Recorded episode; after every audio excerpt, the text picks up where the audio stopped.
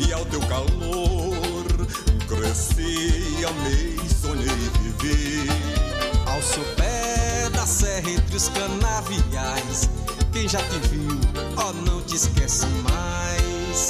Pra te exaltar, ó flor do Brasil, hei de te cantar, meu prato gentil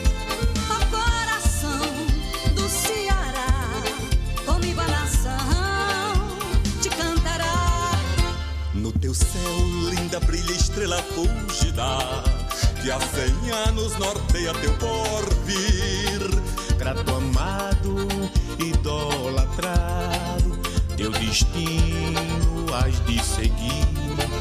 Grande e forte como nosso verde mar, bendita sejas, ó terra de Alencar. Para te exaltar, grato gentil, ó coração do Ceará, comigo a nação te cantará.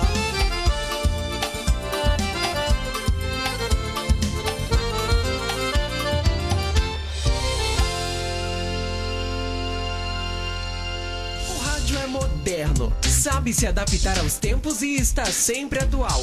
O rádio transmite sentimentos, desperta sensações, une pessoas e divulga o seu produto de uma forma criativa e inovadora. Não perca o seu tempo e o seu dinheiro com propagandas que não dão o resultado esperado. Anuncie no rádio. Oi, Sara. Oi, Isabelle. Vai começar o programa Minuto Mais Saúde, da Rádio Literária Carrapato. Eu vou ficar ligadinha aí.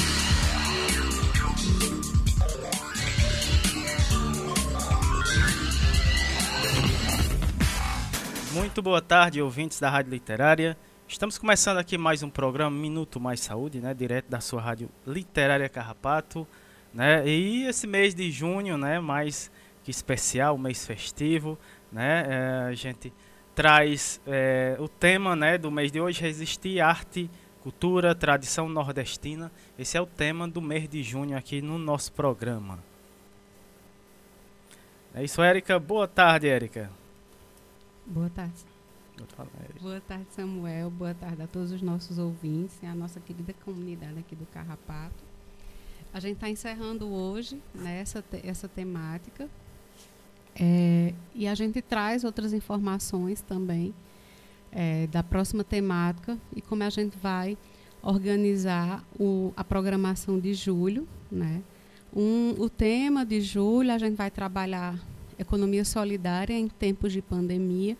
E a gente vai trazer para todos os, os, nossos ouvintes e para a nossa comunidade, comunidades que também vão participar, uma rica experiência, né, num campo prático, num campo teórico, de experiências que estão sendo desenvolvidas, né, de várias várias localidades, Verdade. várias partes do Brasil. A gente então, a gente está trabalhando numa rede colaborativa, então a gente está potencializando isso, experiências de outros lugares, né? Para que a gente possa também estar tá conhecendo, valorizando, ouvindo, fazendo essas trocas de conhecimento, mas também uma troca afetiva, né? agregando colaboradores, porque a gente sempre promove num, num, um, a nossa programação a nossa maior intenção é promover bons encontros, né? Encontros de partilha, encontros de comunidades, né? As diversas comunidades que compõem não só a nossa região, mas outras comunidades que cada vez mais vão se juntando. Como disse Samuel, vão carrapateando com a gente no sábado. Né? É, e para a gente é uma satisfação, também é uma responsabilidade. Grande, né? grande. Da gente estar tá sempre conduzindo é, a programação com esse olhar da, de comunidade, mas também com um olhar voltado para a saúde, para a ciência, para a defesa da vida e para exaltar cada vez mais né, o nosso sistema de saúde, o SUS. Esses são os diálogos que a gente e as narrações que a gente faz nesse cotidiano de toda a nossa programação. E por falar em programação, vamos já anunciar a programação de hoje, é, né, Samuel? Já, já vamos falar aqui dos nossos convidados. E várias novidades que vão acontecer na semana, mas hoje a gente vai começar com nossa utilidade pública, então desejo a todos né, uma boa tarde e, e, e chegue junto com a gente da, vamos da nossa audiência. vamos carrapatear, né? É, vamos começar aqui o nosso programa, como sempre. A gente abre o nosso programa com a utilidade pública. Né? É, e a gente vai trazer aqui os, os casos né, é, relacionados à Covid aqui na nossa cidade.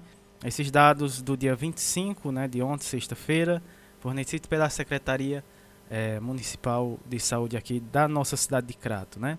Uh, vamos aos casos, total de casos confirmados 15.200, né, recuperados 14.160, óbitos óbitos 210, né? Deu um salto enorme, né? Preocupante aqui na nossa cidade.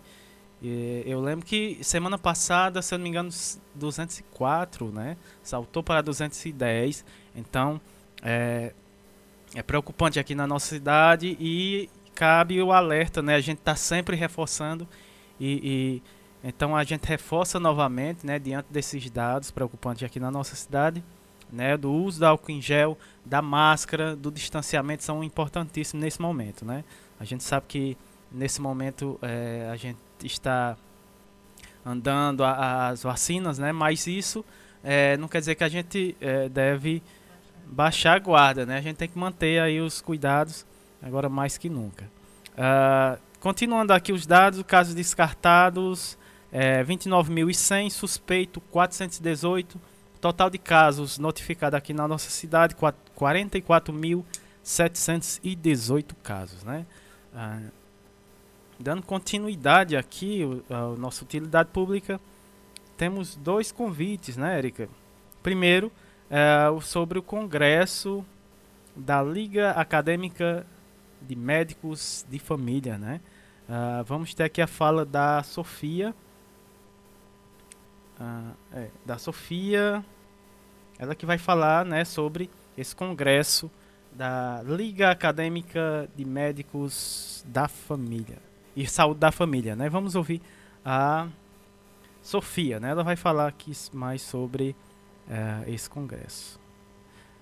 Olá, Samuel e Érica. Eu sou Sofia, acadêmica de medicina do oitavo período da Faculdade de Medicina de Barbacena e atualmente faço parte da Liga Acadêmica de Saúde da Família e Comunidade e parte da comissão organizadora do CONA 2, que é um congresso online da Associação Brasileira de Ligas Acadêmicas de Saúde da Família. E nesse ano, o tema é Ligados ao Fortalecimento do SUS. O acesso universal, integral e equitativo é fundamental para a população brasileira. E, num cenário de pandemia, o SUS pôs mais uma vez à prova com o desafio que é a Covid-19, bem como as demandas já pré-existentes. Então, o Congresso foi idealizado nesse período de distanciamento social para os amantes de saúde da família e comunidade. Para se inscrever, basta ir ao Instagram do Congresso e a inscrição acontece pelo link disponibilizado na bio. Além disso, teremos inúmeras oficinas e uma delas com a Érica Formiga, cujo tema será Educação em Saúde para Todos, como entrelaçar o conhecimento acadêmico aos saberes populares no Sistema Único de Saúde. Contamos com sua presença e permaneceremos ligados por meio do mundo digital com o objetivo de fortalecer o Sistema Único de Saúde. Tá aí, né? Tivemos o convite da Sofia, ela falando sobre o congresso uh, da Liga Acadêmica de, Médico, de Médicos da saúde da família, né? Uh, temos mais outro convite aqui. É, é, agora é uma live, né, Erika? Do Fazer SUS na Pandemia, né? Uma organização aqui do SUS da Rede Unida, né? Pessoal da Rede Unida, é, grande parceiro aqui do nosso programa. E quem vai falar sobre essa live aqui, dar mais detalhe, é a Manuela, né? Ela vai falar sobre essa live. Hum? que é amanhã, né? Já amanhã. E a Manuela vai fazer aí o convite para vocês, ouvintes. Oi, gente. Quero dar um alô a todas e a todos e todes que estão aqui nos assistindo na Rádio Literária Carrapato. Eu sou Manuele Matias, eu componho o Fórum Fazer SUS da Rede Unida. É, nós somos um fórum de pessoas que estão inseridas em diferentes espaços de construção do Sistema Único de Saúde, desde espaços de gestão, atenção à saúde, controle social, docência, tem muita gente na universidade também, estudantes, professores. É, e nos nossos espaços a gente ajuda a construir e fortalecer o Sistema Único de Saúde. É, nós fomos formados é, a partir de encontros com pessoas diferentes que em diferentes momentos da vida participaram do Versus, da experiência do Versus, vivências e estágios na realidade do Sistema Único de Saúde é, que participaram como estudantes, como facilitadores, ou mesmo na comissão organizadora, e pessoas que é, viam o Versus de longe, admiravam, mas não puderam, não tiveram a oportunidade de é, compor, de construir essa experiência. E a gente constitui então esse fórum, Fórum Fazer SUS, é, pensando em criar um espaço de formulação de ideia, de debate é, e de organização é, de diferentes pessoas em diferentes lugares é, para a gente se organizar na defesa do SUS.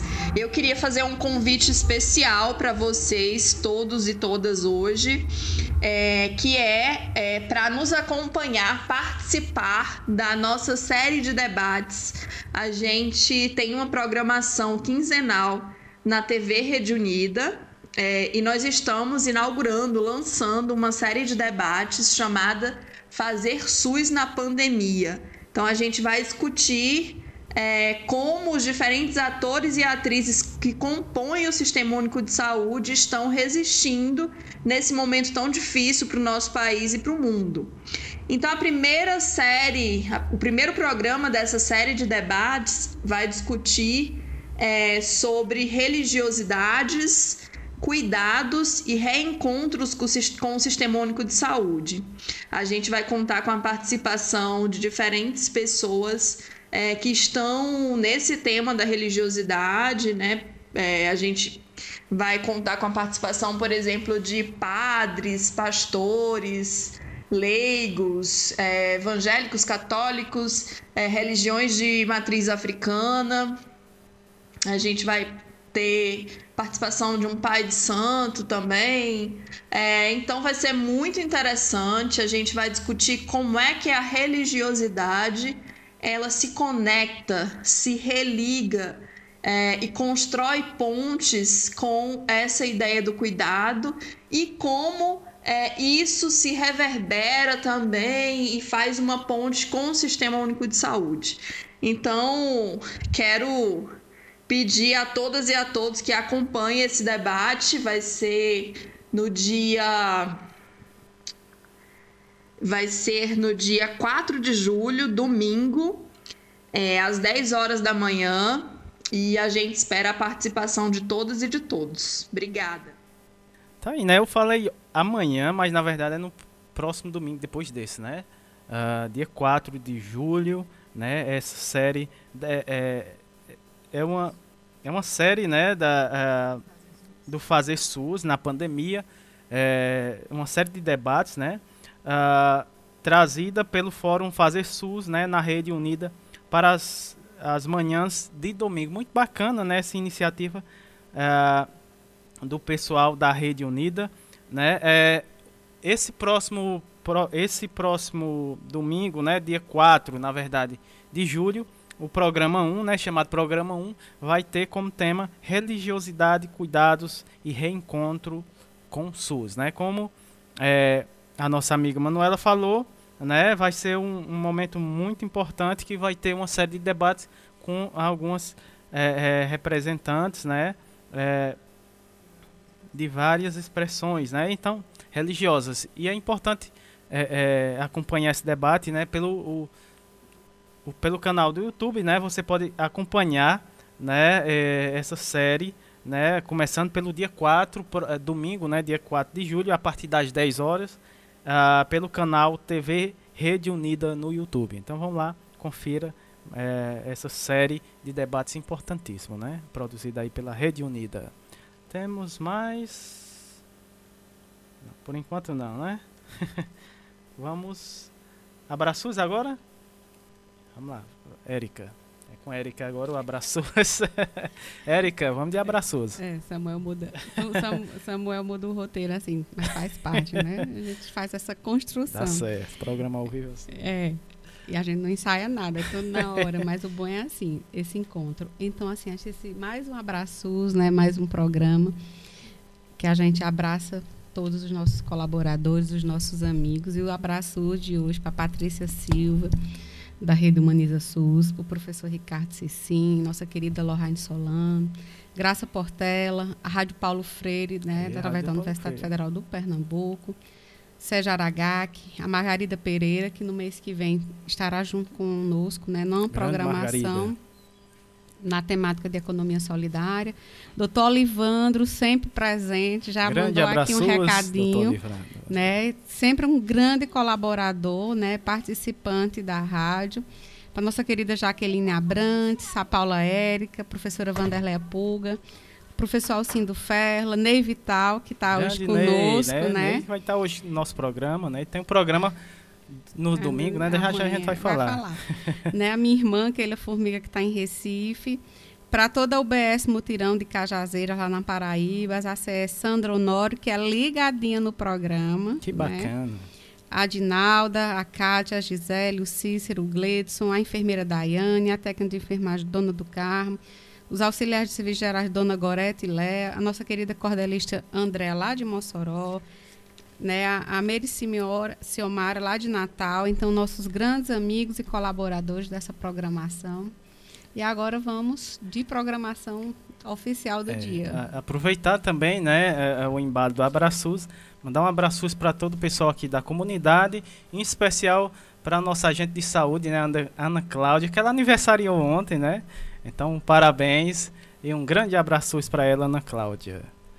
Vamos, agora a gente vai falar sobre os nossos convidados de hoje do programa, né?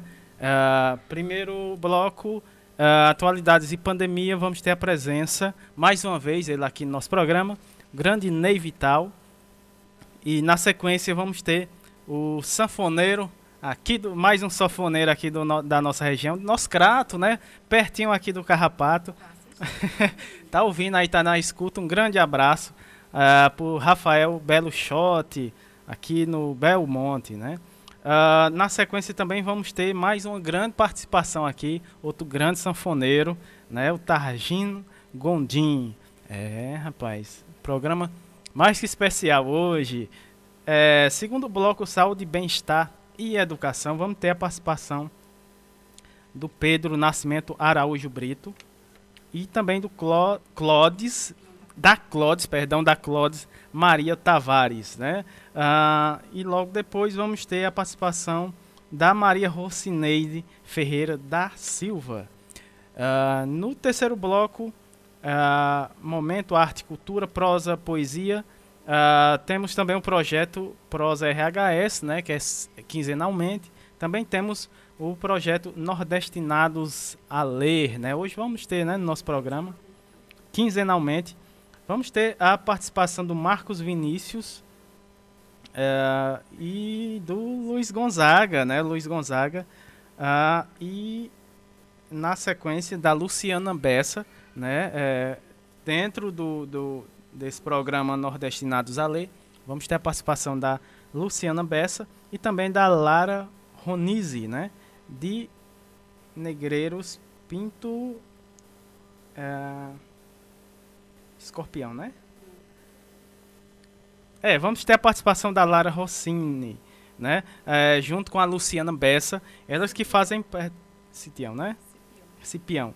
É, daqui a pouco elas vão estar tá aqui no nosso programa no Nordestinados. Ale, esses são os nossos convidados do programa de hoje. E como sempre, a gente sempre dá início aqui o nosso programa com música. E essa é especial, o nome da música, O SUS é Nosso.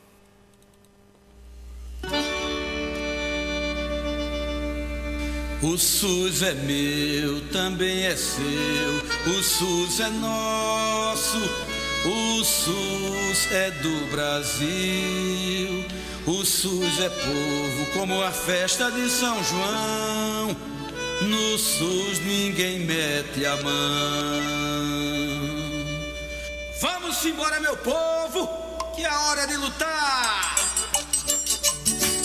Quando tomar um remédio ou quando se alimente, sinta a presença do SUS até no seu detergente. Na vigilância ou pesquisa, no controle da Anvisa, na vacina e a produção do nosso medicamento, SUS é quase 100% saúde e educação.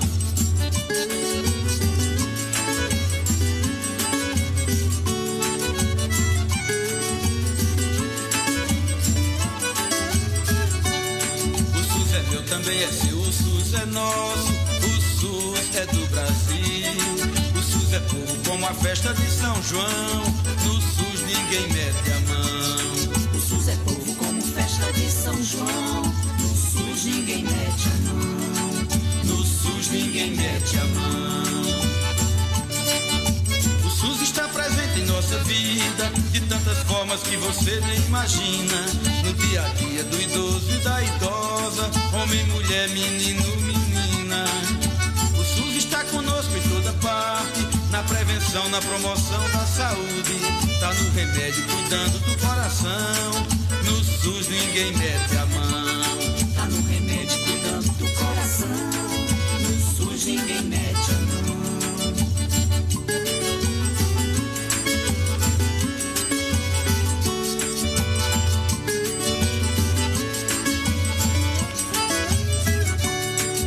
SUS é meu, também é seu, o SUS é nosso, o SUS é do Brasil. O SUS é povo como festa de São João, no SUS ninguém mete a mão. O SUS é meu, também é seu, o SUS é nosso, o SUS é do Brasil. O SUS é povo como festa de São João, no SUS ninguém mete a mão. O SUS é povo como festa de São João, no SUS ninguém mete a mão. Ninguém mete a mão.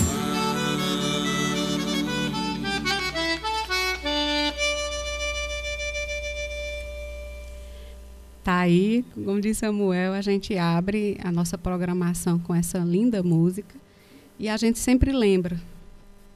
O SUS é do Brasil, o SUS é como festa de São João. No SUS ninguém mete a mão. Então, vamos lutar nessa resistência, nessa defesa do SUS. E vamos na nossa programação de hoje. Vamos começar aqui o nosso carrapateado hoje. É o primeiro bloco, Atualidade e Pandemia. Vamos ter a participação dele mais uma vez aqui no nosso programa.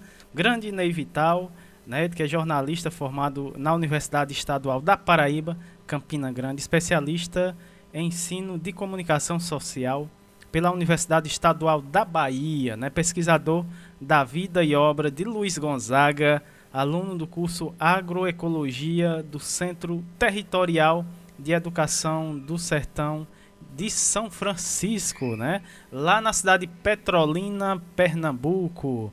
É, o tema da fala do nosso amigo Ney, identidade cultural e a presença da sanfona nos sertões. Vamos ouvir aqui mais uma vez nosso querido amigo Ney Vital. Seja bem-vindo aqui mais uma vez ao nosso programa. Muito boa tarde, Ney.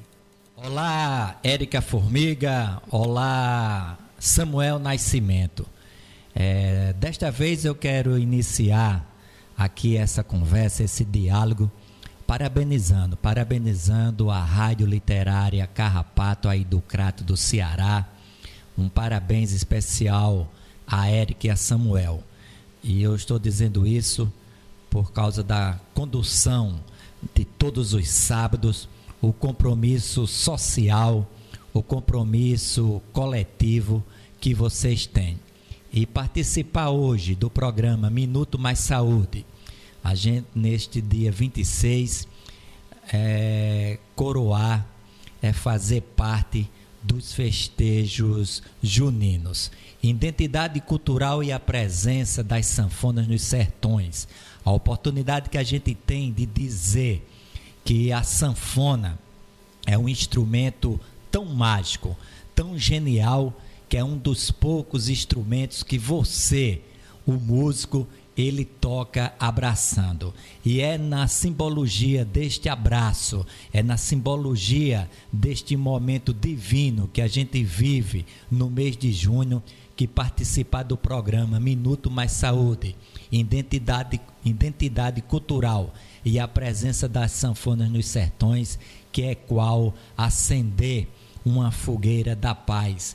Afinal de contas, é na liturgia da Bíblia que se fala o mês junino marcado pela fogueira, que é o fogo, que é a luz. O mês junino, que é marcado pela presença de São João. São João, que é a, a presença do nascimento do sol da justiça social. Para que você, amigo e amiga, tenha uma ideia, o, o São João, o nosso São João Batista, é um dos poucos santos que a gente festeja o dia do nascimento. E é por isto que 23 de junho e 24 de junho, em todo o Nordeste, se tem o festejo. É para que os nossos amigos tenham uma ideia da presença do, do São João, todas as cidades do Nordeste tem um festejo de São João. E infelizmente faz dois anos que este festejo faz parte de uma simbologia. Estamos vivendo um momento de guerra, uma crise sanitária. E é por isto que a nossa presença aqui também diz que a presença da sanfona nos festejos juninos é um Luiz Gonzaga que cada vez mais se renova é um Luiz Gonzaga cada vez mais presente nas noites juninas. Quem não cantou, quem não canta, quem não acende a sua fogueira na noite de São João? E a gente tem, Érica e Samuel Nascimento, a presença da nossa identidade cultural, quando Luiz Gonzaga toca a sanfona junto com seu pai Januário, uma sanfona pequenininha de oito baixos. Luiz Gonzaga que se renova a cada São João, quando a gente tem hoje os meios de comunicação digitais. Luiz Gonzaga que desde sua partida em 1989 está presente nos festejos juninos. E um detalhe, Desde a morte de Luiz Gonzaga, nada de novo surge para acrescentar no São João. Luiz Gonzaga, que daqui a 300, 500 anos ainda será assunto de São João. É por tudo isso, Érica Formiga e meu amigo Samuel Nascimento, vocês aí da Rádio Literária Carrapato do Crato, sempre renovando com o programa Minuto Mais Saúde a gente diz: vamos aguardar para o ano a esperança e o sentimento que a nossa sanfona, a sanfona da paz, a sanfona da saúde e a sanfona da identidade cultural possa se renovar e que em 2022 a gente possa ter um São João do abraço verdadeiro um abraço de que a no, esta vacina possa proporcionar hoje um São João de 2022 cheio de luz e de saúde. Um forte abraço aos amigos do programa Minuto Mais Saúde, Rádio Literária Carrapato, que tem uma programação com compromisso social, com justiça. E que outros meses de junho aconteçam para que a gente possa dizer: acenda uma fogueira em seu coração. Gratidão, Érica, gratidão, Nascimento, e que a gente possa, para o ano, estar junto em mais um São João. Viva nossa identidade cultural e viva sempre a presença da sanfona nos sertões. Até uma outra oportunidade. Grande Ney Vital, né? A gente agradece mais a sua colaboração no nosso programa de hoje, Ney. O Ney tem um programa, né, é, semanal, todos os domingos, é, a partir das 9 horas, né? O nome do programa. O nome do programa é Nas Asas da Asa Branca, né? Viva Luiz Gonzaga! É, o programa vai ao ar todos os domingos às 9 pela Rádio Cidade AM 870, lá na cidade de Petrolina, né? Pernambuco. Grande abraço, Snei. Uh, e a gente convida os nossos ouvintes para estar amanhã uh, acompanhando o programa nosso Ney, que é muito bacana. Né? A gente sempre tá. Dá para acessar pelo YouTube, você pode é, tá acompanhando também pelo YouTube. A gente também tá sempre ligadinho. Todo, toda manhã, domingo, a gente tá ligadinho no programa do, do Ney Vital. Vamos de mais participação aqui no nosso programa. Uh, agora vamos é, falar com o Rafael Belo Shot, grande sanfoneiro aqui da nossa cidade, da região aqui do Cariri. Ele nasceu e cresceu ao som dos violinos tocados é, por Monsenhor Ágil, Ágil Augusto Moreira, né?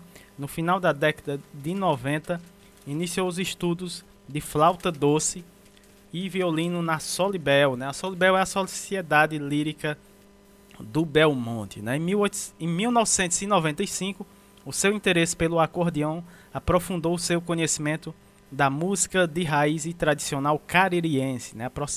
aprimorando-se é, no universo do forró, com influências em bandas cabaçais, bandas de pifes e grupos de reisados e forró pé de serra, abra, abrangendo essa riqueza de ritmos e sotaques. Uh, como violinista e acordeonista, uh, integrou a orquestra Padre Davi Moreira, né, liderada pelo maestro Antônio Felipe da Silva, regente e arranjador onde se faz música universal. Né? Atualmente, graduado em licenciatura em Geografia pela Universidade Regional do Cariri, uh, especialista em Geografia e Meio Ambiente, né? especializado também em Administração, Comunicação e Marketing. Uh, aqui né, na nossa cidade do Crato, vamos ouvir nosso querido amigo e sanfoneiro Rafael Beluchotti. O tema da, da fala do Rafael é Forró no Cariri. Vamos ouvir uh, o nosso amigo Rafael Belo Shot. Seja bem-vindo aqui ao nosso programa, Rafael. Rafael tem um, te, teve um programa também, né? Rafael, muito boa tarde. Olá, meu amigo Samuel, minha amiga Érica. Eu sou Rafael Belo Shot, aqui da cidade de Crato. Quero mandar um forte abraço a toda a equipe da Rádio Literária Carrapato e todos que fazem o programa Minuto Mais Saúde.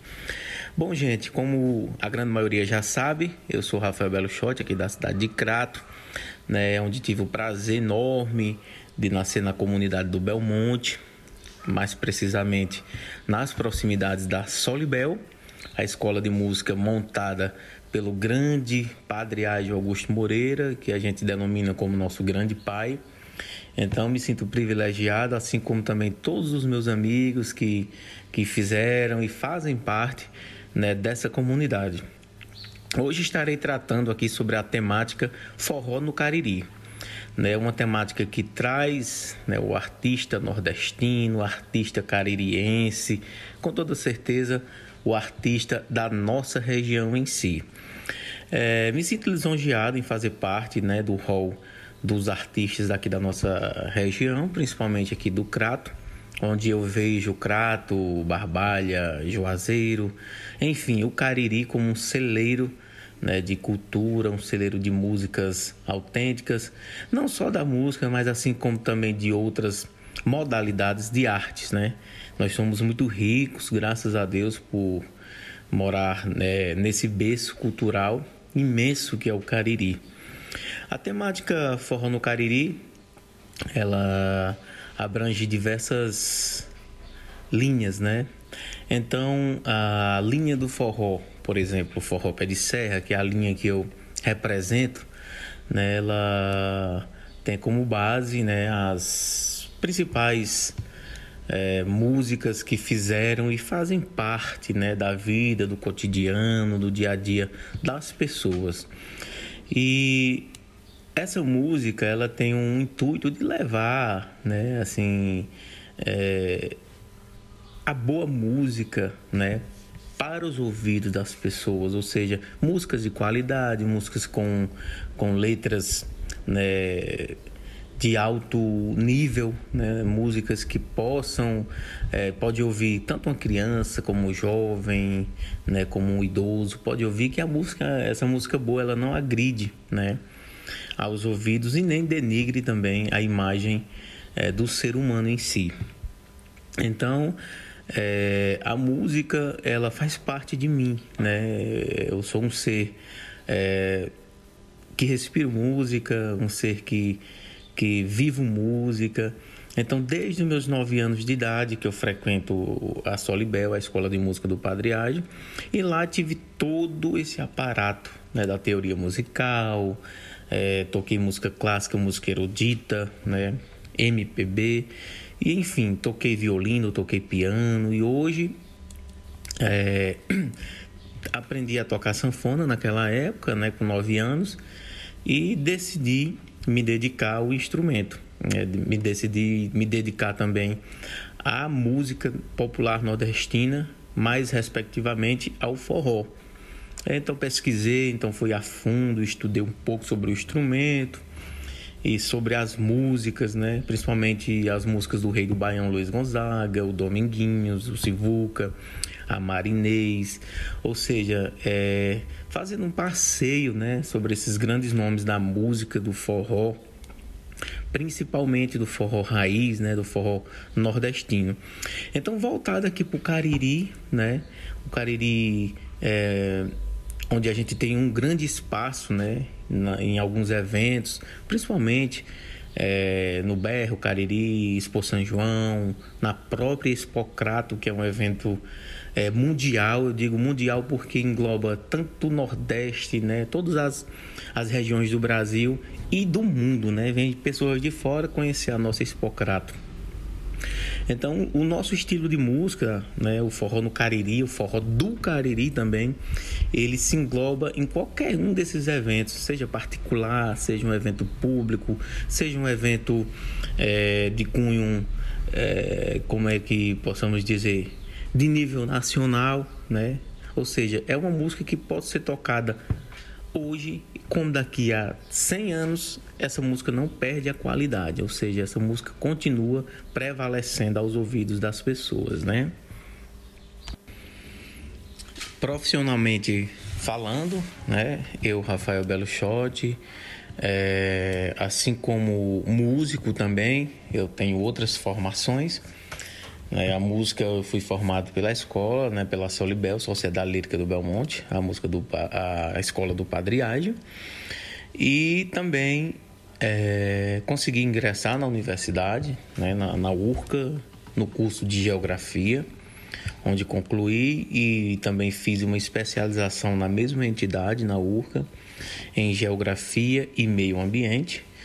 E posteriormente me especializei também em uma MBA em Administração, Comunicação e Marketing na FJN Juazeiro do Norte, onde voltava mais assim para a área comercial, também para a área do marketing, né, propriamente dito, e também da comunicação, né, e da administração, com certeza.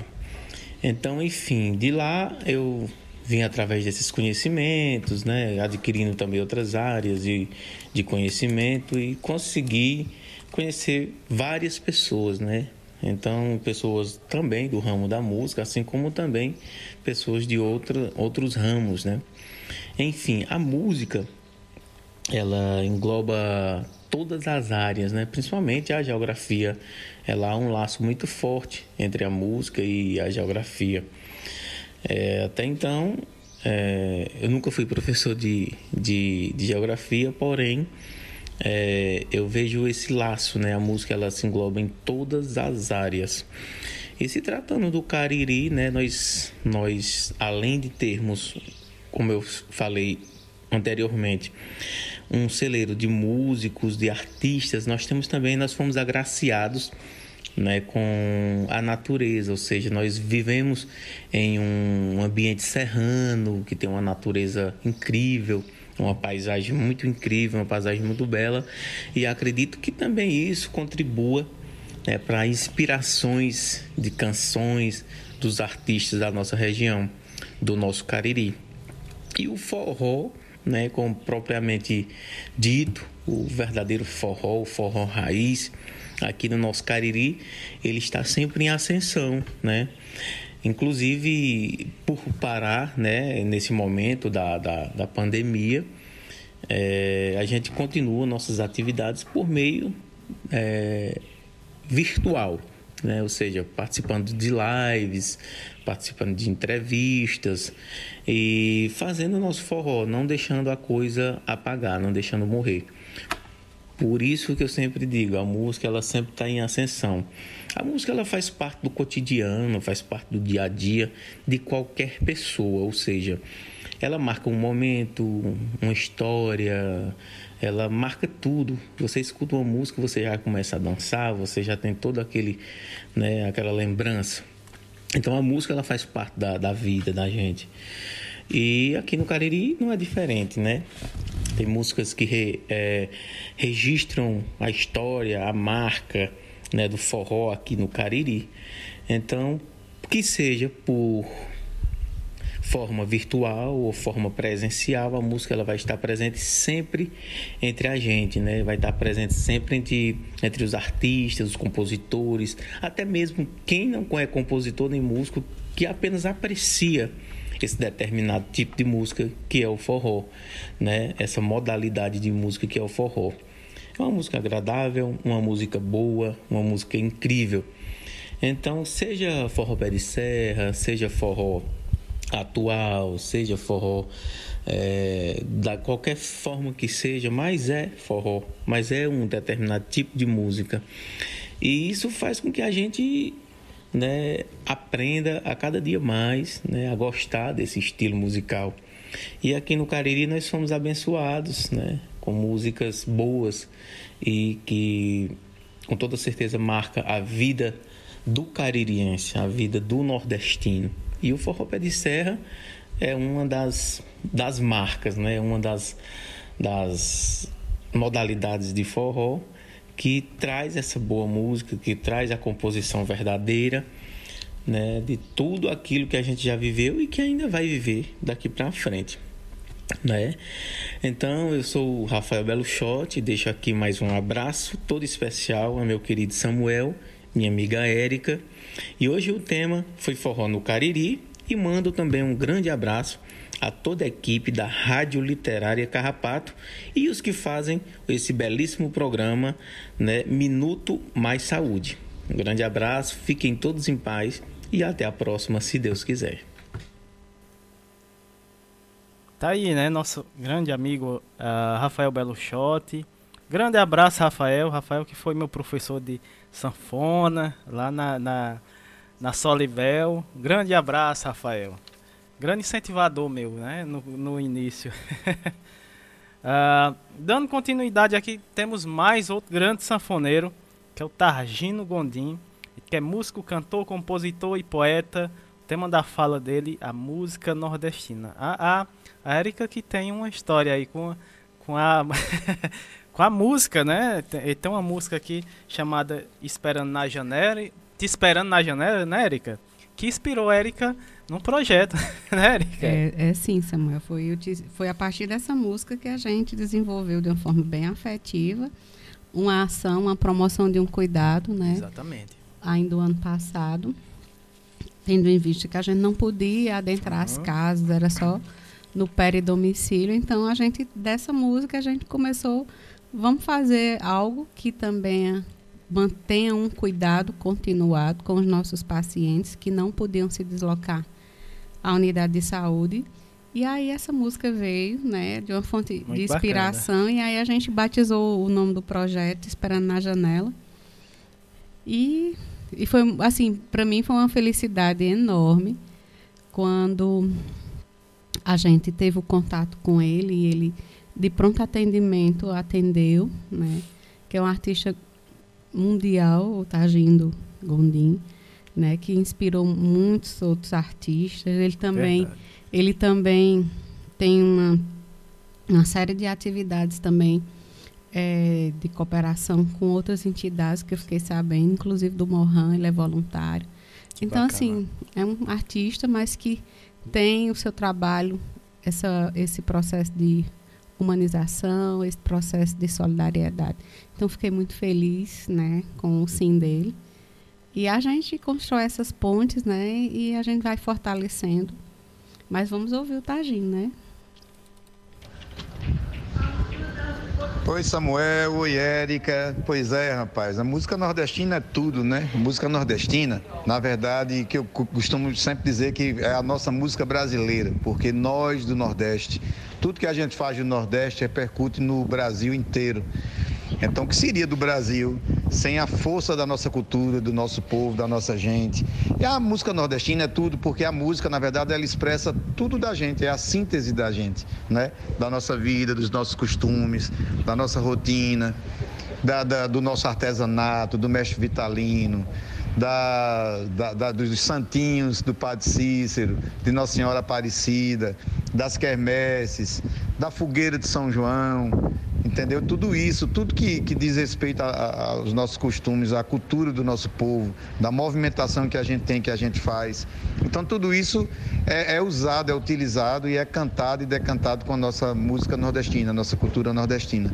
Então, eu, eu nasci em Salgueiro, Pernambuco. Me criei em Juazeiro da Bahia, porque é onde eu cheguei com dois anos de idade, porque meu pai veio com o caminhão dele trabalhar na época na construção da barragem Sobradinho, da cidade de Sobradinho, da vila.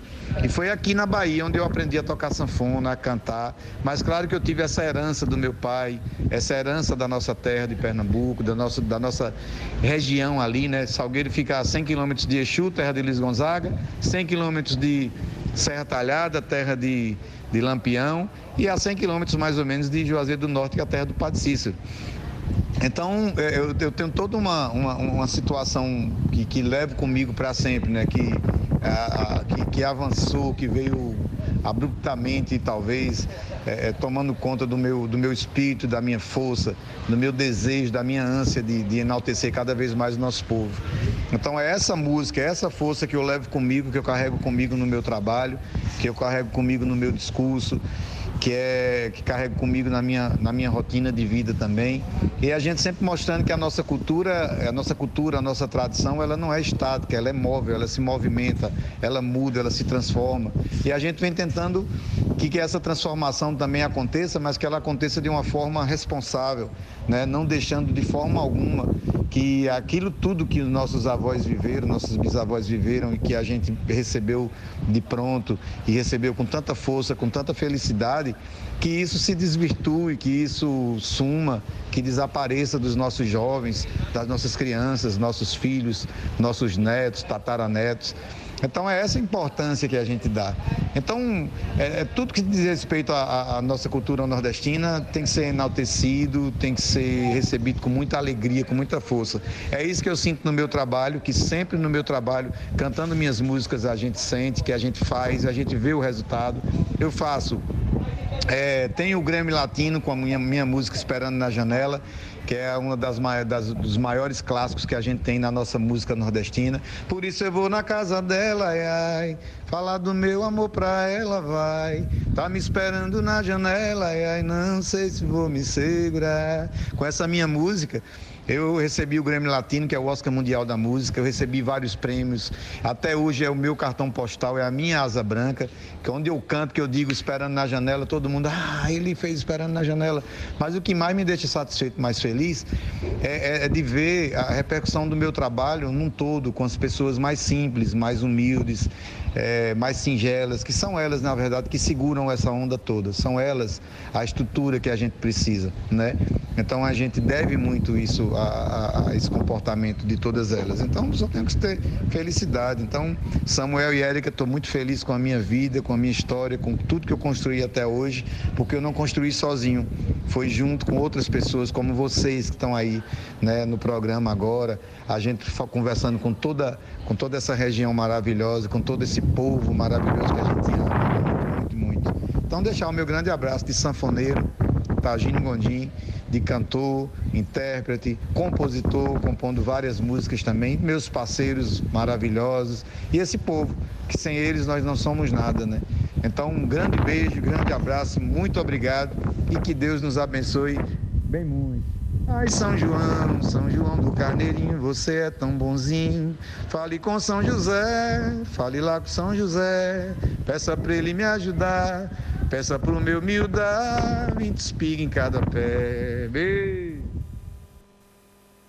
Tá aí, né? O nosso grande sanfoneiro, uh, cantor, compositor e poeta, né? Targino Gondino. Prazer imenso recebê-lo aqui no nosso programa, né, Érica? Né? E vamos encerrar aqui o primeiro bloco, né, com a música, né? A música Te Esperando na Janela. Aí aqui em Juazeiro nasceu Esperando na Janela, música minha, do Manuco Almeida, Raimundinho do Acordeon.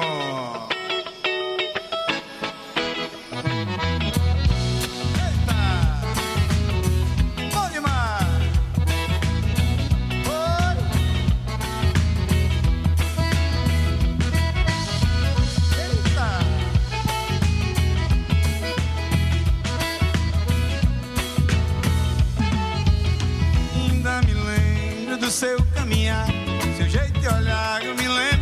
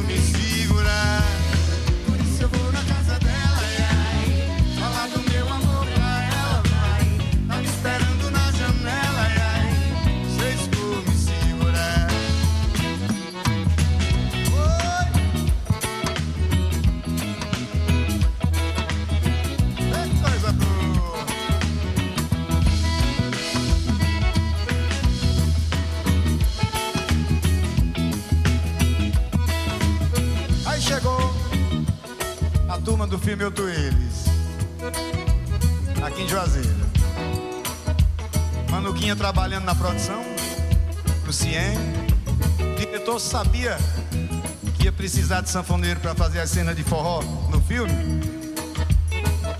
E aí os dois vieram falar pra mim, Tagino, diretor Andrucha vai precisar de sanfoneiro, é você, o sanfoneiro do filme. Ixi Maria, fiquei super feliz. E pronto, tô, tô famoso. Mas aí quando o Manuca me levou pro diretor Andrucha, olha, Andrucha. Esse aqui é o nosso sanfoneiro. O Andrucha olhou assim pra mim e disse: Não, esse menino aí, menino tem cara de sanfoneiro, não. Eu quero sanfoneiro de verdade. Aí me excluiu do filme, né? Mas já era São João, eu já tocava aqui na região do Vale de São Francisco, tocava em Tororó, Itapetinga, Conquista, Itabuna. Fui lá ganhar meu dinheirozinho. Enquanto isso, meu pai foi contratado para o filme com o caminhão dele. Aí meu pai ficava nos bastidores. Ajuda meu filho lá na Globo, dando meu CD esperando na janela. Pra todo mundo. Estênio Garcia, Lima Duarte, Luiz Carlos Vasconcelos, Regina Casé. Mas ninguém dava ousadia pro filho de seu Tagino. Aí eu voltei do meu São João. Manuquinha, sabia que era aniversário da figurinista Claudinha, do filme. Era folga de todo mundo, criou uma festa. Aí quando eu cheguei, tava tocando na festa na casa do Manuca. De repente entrou todo mundo do filme, o elenco. E eu fiquei por ali tocando música. A Regina Casé começou a pedir música. Toca essa, toca essa. Aí a Regina disse assim: Eu tô lhe reconhecendo. Você é filho do seu Tagina, não é? Eu disse: Sou. Como é que você sabe? Ela disse: É porque a gente adora seu pai, ele me deu um CD seu. Aí eu perguntei, que bom, Regina, você ouviu? Ela disse, não, a gente não teve tempo, muito trabalho. Ah, não ouviram não, né?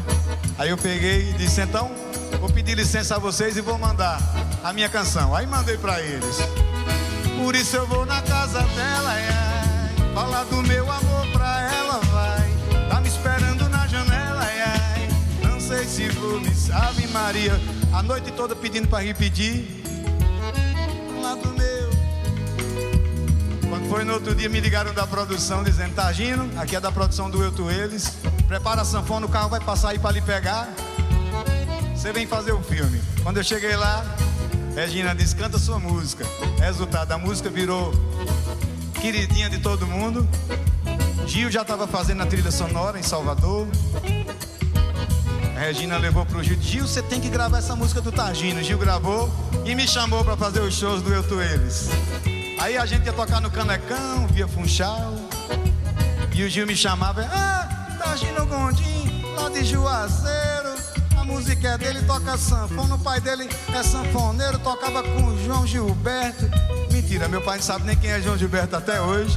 Mas quando o Gil disse que era, que era isso mesmo, eu só tinha que confirmar. Mas foi muito engraçado porque isso tudo foi uma vira-volta na minha, na minha vida, é a minha asa branca até hoje. Que agradecer, a música popular brasileira também foi feliz com isso, o nosso forró, Gilberto Gil também. Então, viva a vida! Não sei se vou me segurar. Eita! Essa é a história.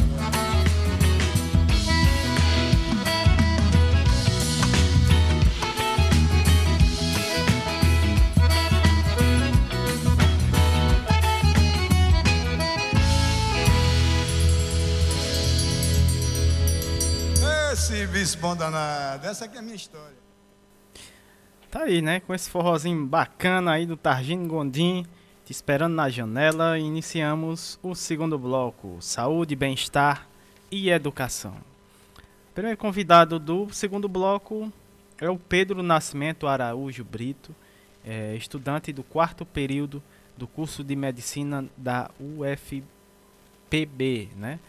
Universidade Federal da Paraíba, uh, é lá de João Pessoa. Né? O tema da fala do Pedro Nascimento, uh, Programa de Extensão Práticas Integra Integrais de Promoção a, da Saúde e Nutrição na Atenção Básica, né? a PINAB, não é isso? Vamos ouvir uh, o Pedro Nascimento Araújo Brito. Seja bem-vindo aqui ao nosso programa, muito boa tarde. Olá, Samuel Érica. Eu sou Pedro Nascimento, estudante de medicina da Universidade Federal da Paraíba e estou no programa Minuto Mais Saúde, da Rádio Literária Carrapato. E vou falar com você sobre o programa de extensão Práticas Integrais de Promoção da Saúde e Nutrição na Atenção Básica, ou conhecido mais como o PNAB, da Universidade Federal da Paraíba, um programa do qual eu sou extensionista. Bem, O nosso programa, o PNAB, ele está vinculado ao Departamento de Promoção da Saúde do Centro de Ciências Médicas e também ao Departamento de Nutrição do Centro de Ciências da Saúde e está atuante desde 2007, realizando ações de forma compartilhada com os profissionais da saúde da Unidade de Saúde da Família Vila Saúde, lá do bairro Cristo Redentor, e também com os protagonistas deste bairro. Bem, o nosso projeto ele é constituído com base na teoria metodológica freiriana e está pautado pelos princípios da Política Nacional de Educação Popular em Saúde, a PENEP-SUS, com ênfase no diálogo, amorosidade, problematização, construção compartilhada do conhecimento, emancipação e compromisso com a construção de um projeto democrático e popular.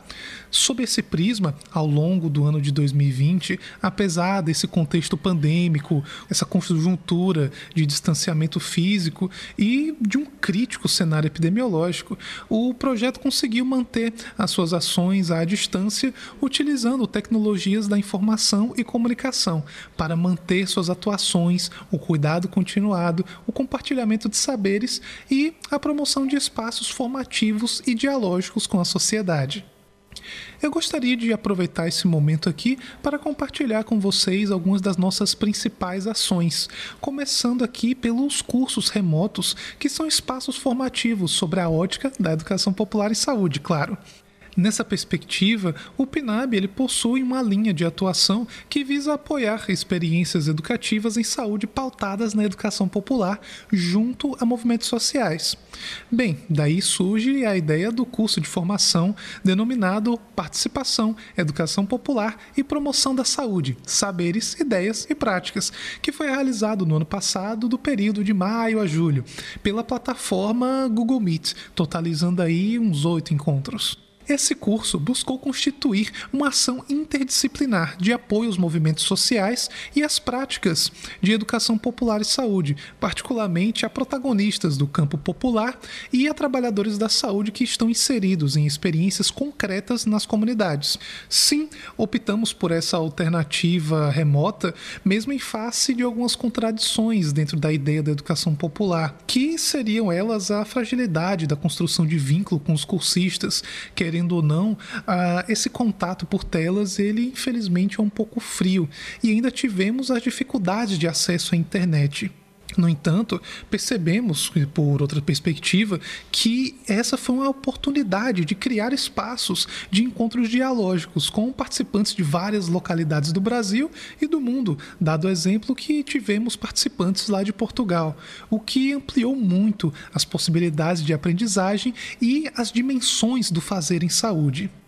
Dessa forma, esse espaço formativo contribuiu com a sensibilização e mobilização de novos protagonistas capazes de atuar diante da conjuntura social e epidemiológica atual por meio da possibilidade de valorização do SUS, emancipação e humanização das práticas de saúde comprometidas com a justiça social e com os grupos socialmente excluídos. Ainda nessa proposta de cursos de formação, tivemos propostas para lideranças comunitárias em busca da efetivação da participação popular e do controle social do Sistema Único de Saúde, o nosso queridíssimo SUS. Propostas essas com base no pensamento freiriano de que não é no silêncio que os homens e as mulheres se fazem, mas na palavra, no trabalho e na ação reflexão, ou seja, exercitar a educação popular como uma filosofia emancipadora em movimentos e em práticas populares de saúde na atenção primária à saúde, ampliando os exercícios de gestão participativa, de participação popular, de educação e saúde no contexto local do SUS e das práticas populares de saúde, além de identificar obstáculos e habilidades para a formação de lideranças comunitárias.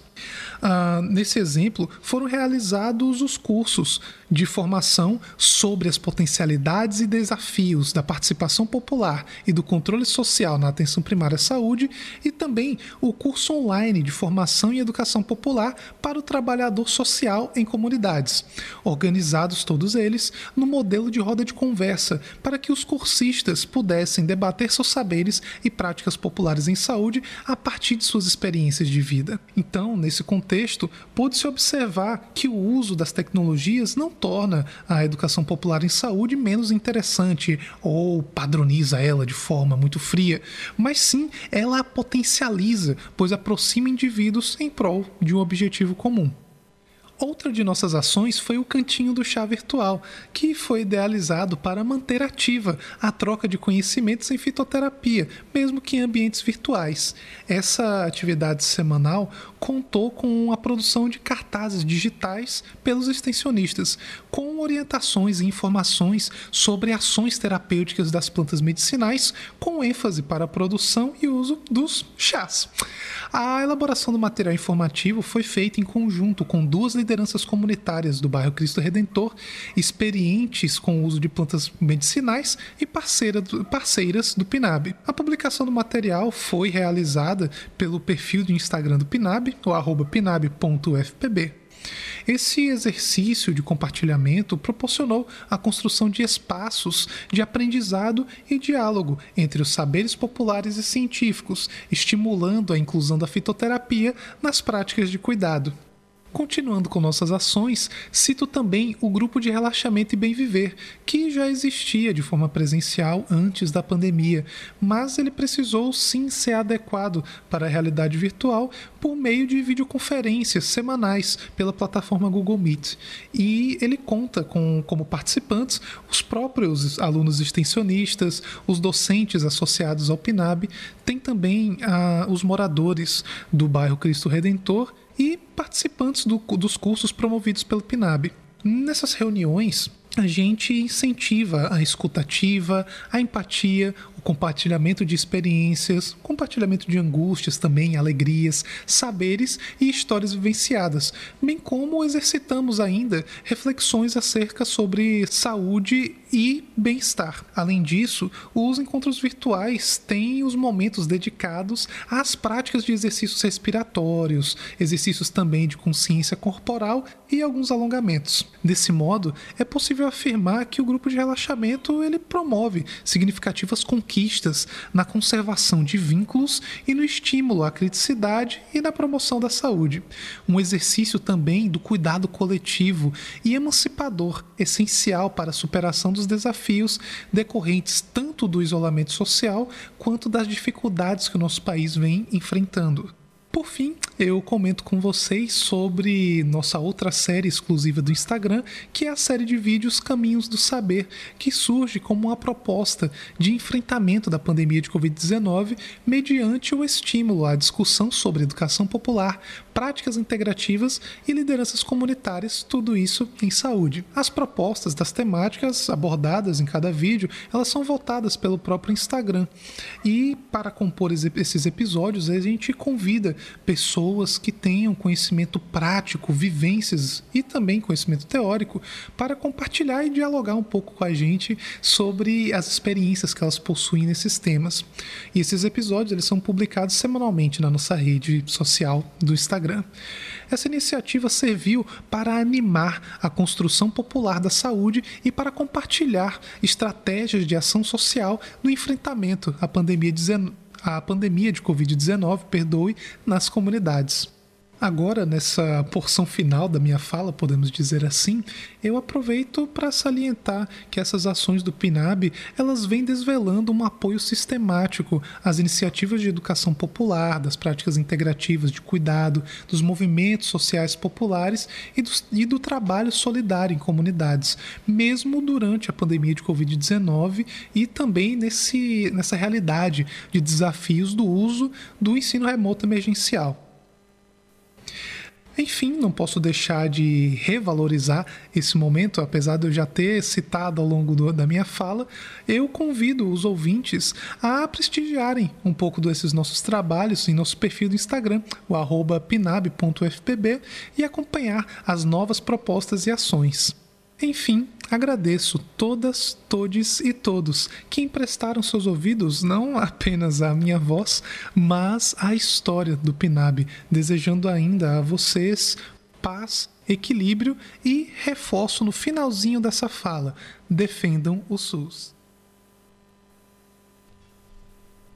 A gente que agradece a sua participação, né? E agradecer Pedro e agradecer também ao Edgar, né? Que foi um, a pessoa que eu comecei a dialogar. E quando o Pedro traz a, a, o Instagram né, da Pinab, foi assim que a gente vai descobrindo né, projetos, que a gente vai compartilhando rede, novas redes colaborativas de, de instituições, né, da academia, da universidade, mas que estão potencializando lindos projetos, mesmo que de modo virtual. Mas essa é a grandeza do SUS. E a nossa esperança, no sentido de esperançar, que venham novos profissionais. Né? Ouvi a fala de Sofia, ouvi a fala do Pedro, né? são os futuros médicos e trazem o SUS com centro né, desse processo formativo, mas com muita amorosidade, muita afetividade. Então, assim, a gente fica muito feliz. Né? Mostra que a gente vai ter futuros profissionais de saúde bem mais politizados também, no sentido de que o SUS precisa resistir, né? é, é nosso grande é, é, é uma, uma, uma, ação potencializadora de cuidado né, universal, porque o SUS é isso. E a gente fica muito feliz. Então, muita gratidão, Pedro, Edgar. E já dizer, parabenizo o Pedro pela sua voz, né? Voz de locutor, né, Samuel? O Edgar disse que foi por isso que ele foi escolhido, viu, Pedro? Nos bastidores, eu estou falando aqui com o Edgar. E já estou estendendo esse convite para uma nova participação. Já estamos, estamos aqui internamente tecendo, né, entrelaçando novas participações, eu e o Edgar. Então, vocês vão voltar, sim, lá para setembro. A gente tem um programa muito especial em setembro, mas não vou falar nada, porque aqui é, é tudo meio surpresa. Bora tá, tá tudo aqui anotadinho é. nos planners, né? Então, gratidão pela sua fala por essa colaboração, por esse bom encontro. E vamos dar continuidade à programação, Samu. Dando continuidade aqui, temos uh, mais um participante, mais uma convidada né, aqui no nosso programa.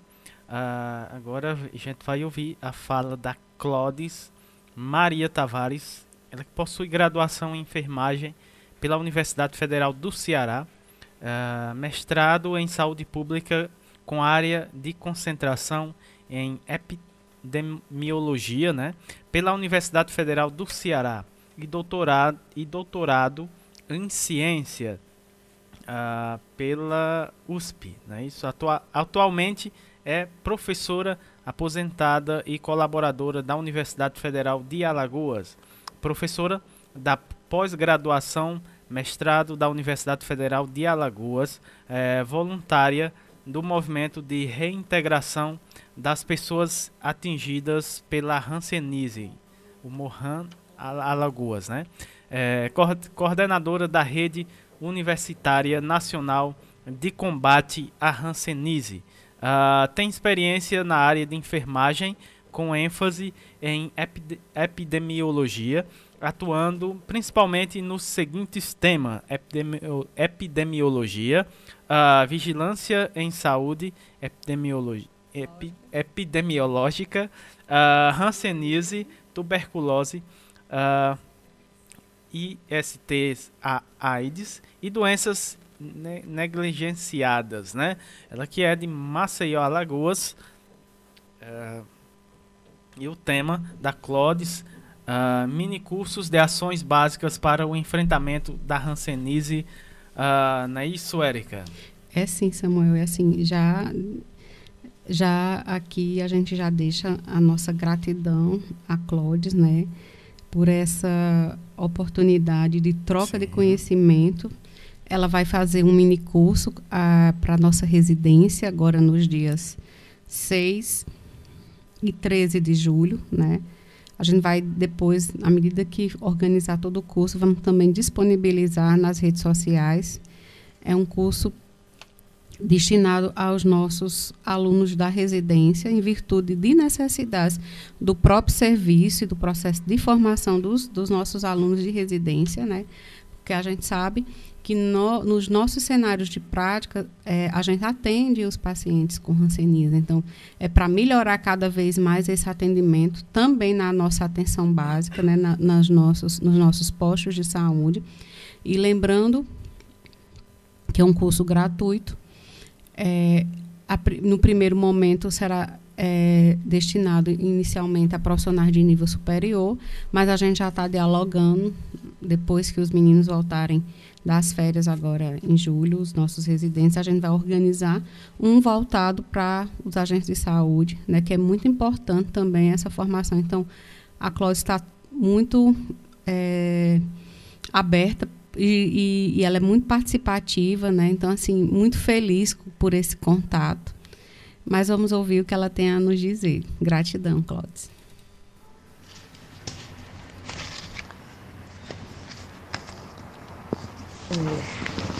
Olá, Samuel. Olá, Érica. Eu sou a enfermeira, é, professora universitária Clodes Tavares, uma cearense que mora em Maceió, Alagoas que faço parte do movimento de reintegração das pessoas atingidas pela rancenias, Morram Alagoas, e também coordena a Rede Universitária Nacional para o enfrentamento das rancenias. Estou muito feliz de estar participando é, desse programa, né, o Minuto, Minutos é, Mais Saúde, é, fui convidada pela enfermeira é, Érica, tive o prazer de conhecer Érica Formiga, certo? Essa militante no movimento popular de saúde, na saúde pública. E assim, um momento realmente histórico, né? Porque há muito que eu desejava fazer um trabalho com a o Cariri, né? E aí nós começamos, começamos é, com a criação da microrrede Rãs Cariri, toda a região do Cariri, integrando a URCA é, e mais a universidade, as, as outras faculdades particulares, a Federal de Barbalha, é, para priorizar o ensino, a pesquisa e a extensão em rancenias. A rancenias é uma doença é, que é muito endêmica no Brasil e no Ceará e na região do Cariri. E nós vamos, eu fui convidada para participar de um, de um mini treinamento com os residentes é, da área da saúde, da, da URCA, né? Dia, dia é, 6 de de julho, às 18h30, eu vou estar apresentando os aspectos epidemiológicos e clínicos da Rancenias, discutindo com os residentes para que possam é, se atualizar e ter um olhar mais atento na, no sintomático dermatoneurológico, no, nas pessoas que têm lesões de pele e essas lesões de pele têm alguma alteração da sensibilidade, tem alguma dormência, é, dormência nas mãos, dormência nos pés, certo? para que seja encaminhado para atenção básica, para que possa ser identificado precocemente a rancenias na população do Cariri, certo? Então, os diagnósticos do Cariri são muito tardios.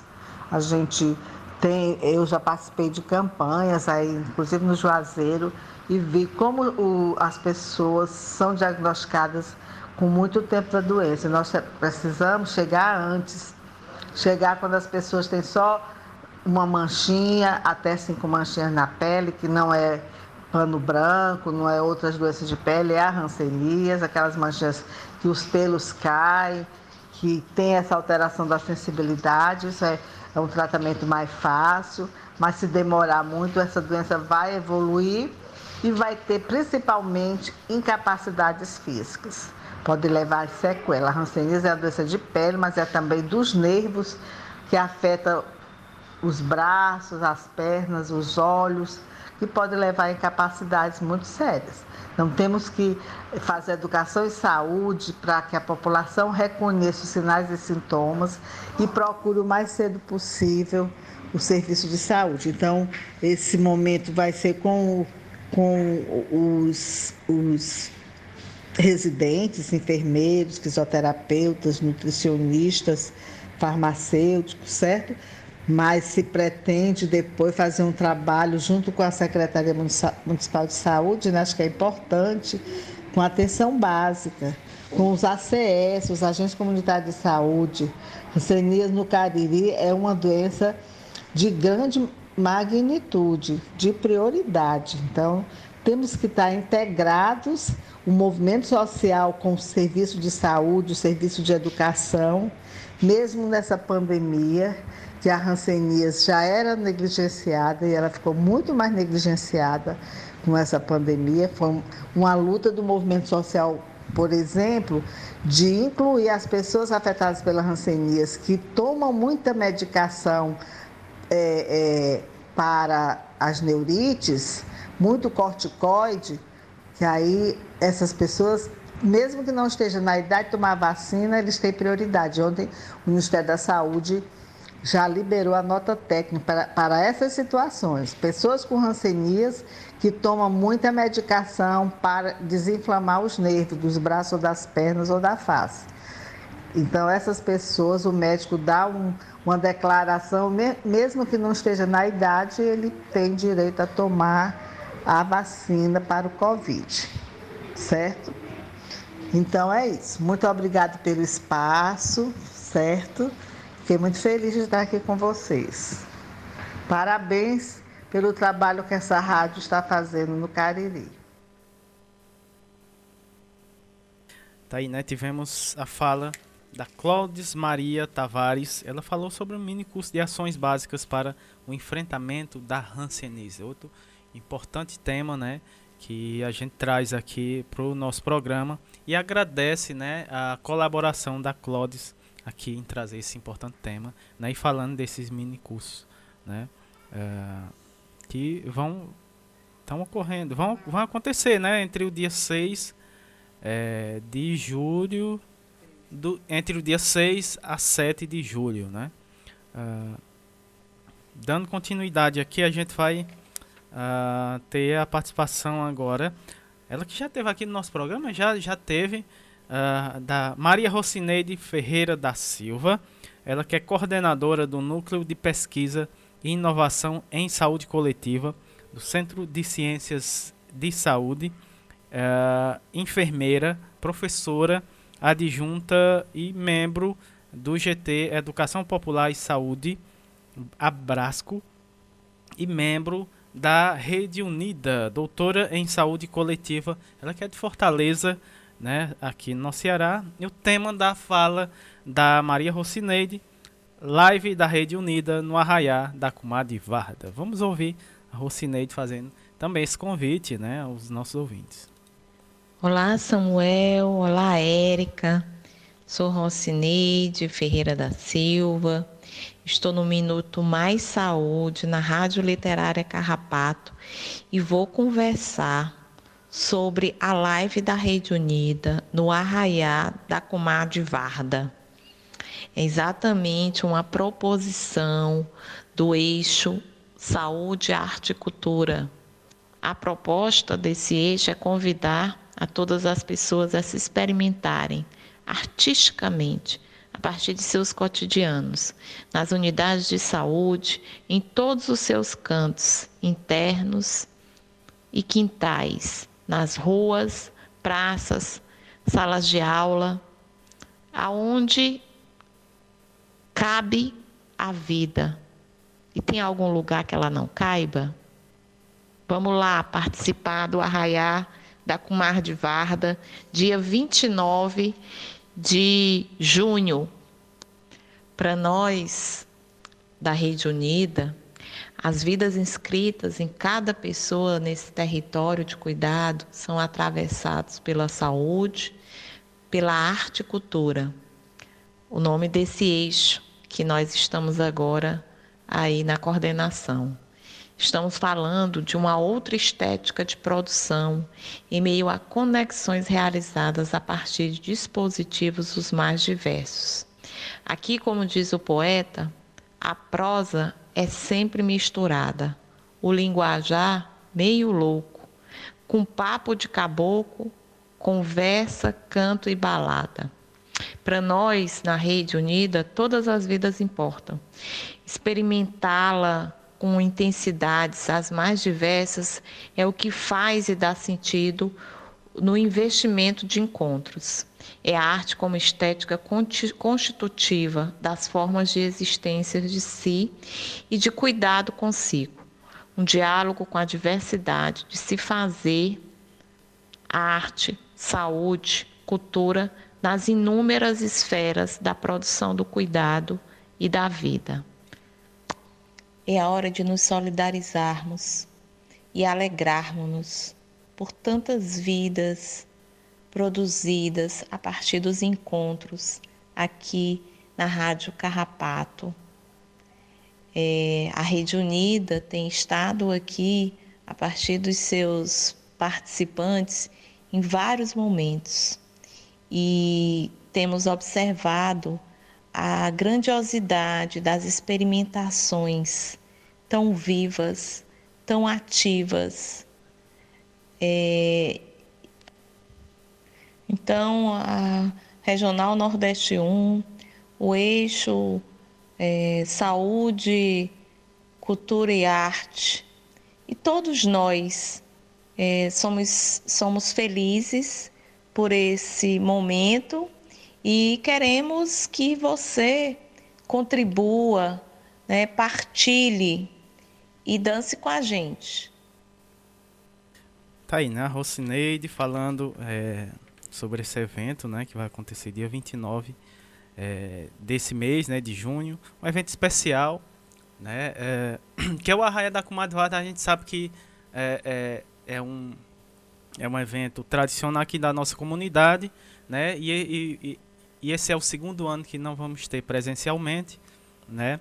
Mas pensamos nessa forma especial, né, de representar, né, esse esse grande evento que a gente tem aqui na nossa comunidade e em parceria, né, com a Rede Unida, né, que topou, né, a, a, através dessa parceria realizar esse evento online, né? E é um evento especial porque uh, além de trazer toda a riqueza aqui da nossa comunidade, mostrar aqui para vocês ouvintes, quem estiver acompanhando a live, né, a gente vai é uma live solidária, né, uma live beneficente em prol né, da construção é, dos estúdio, do estúdio aqui da nossa rádio literária, né, uh, a gente quer ampliar ainda mais é, é, a, a, a, nossa o nosso espaço, né? E, e com isso uh, dá mais condições né, dessa rádio ela se abrangir. A gente sabe o quanto ela é, nesse minúsculo espaço que tem, né, o, o quanto que ela se abrange, está se abrangindo aí Brasil afora, mas uh, a gente quer levar essas informações bacanas feitas na sua grande maioria pelo pessoal aqui da nossa comunidade, né, se, que se expanda ainda mais, né? E para isso a gente precisa de, de uma condição maior, né? Não só na, na questão física, mas na questão é, dos instrumentos, a, a, questão de se ter um equipamento apropriado para se ter uma transmissão para quem recebe, né? As nossas informações, é, os nossos ouvintes fiéis, né? Os nossos carrapateiros, que assim que a gente designa os nossos ouvintes que estão aí grudadinho, né, coladinho em toda a programação, né, da rádio. Então, a gente agradece demais a Rede Unida, né, que está no, nos dando essa oportunidade, né, é, de junto com, com eles, né, tá construindo aí essa programação que está que tá muito bacana, né? E aí a gente aproveita e convida, né, vocês ouvintes que estão nos ouvindo nesse momento, para dia 29, a partir das 17 horas, estarmos juntos, né? É, no canal. É, ela vai ser, vai acontecer no canal da Rede Unida, né?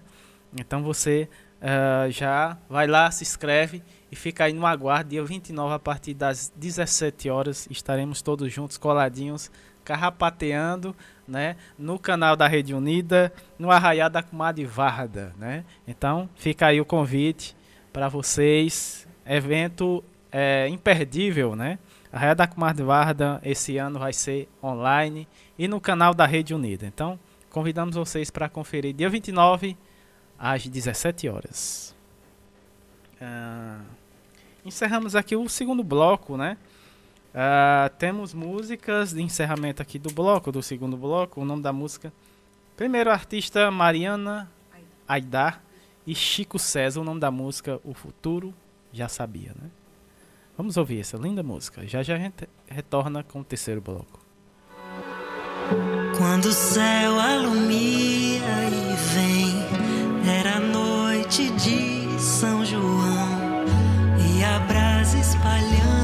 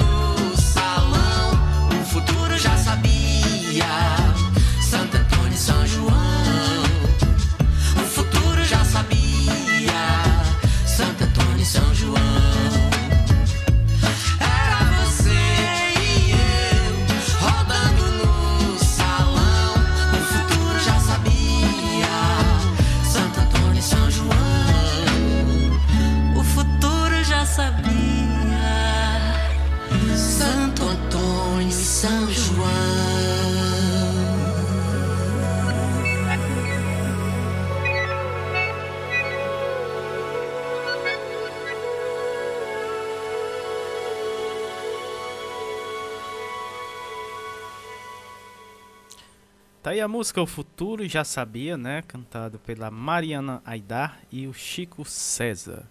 Com essa linda música a gente eh, dá início aqui o terceiro bloco, Momento Arte e Cultura, Prosa e Poesia e o projeto Prosa RHS, né? Esse projeto eh, da Rede Humaniza SUS, quinzenalmente está aqui com, conosco no nosso programa e também temos o projeto Nordestinados a Ler, né? Que vai estar hoje, né, no nosso programa aqui no terceiro bloco, já já.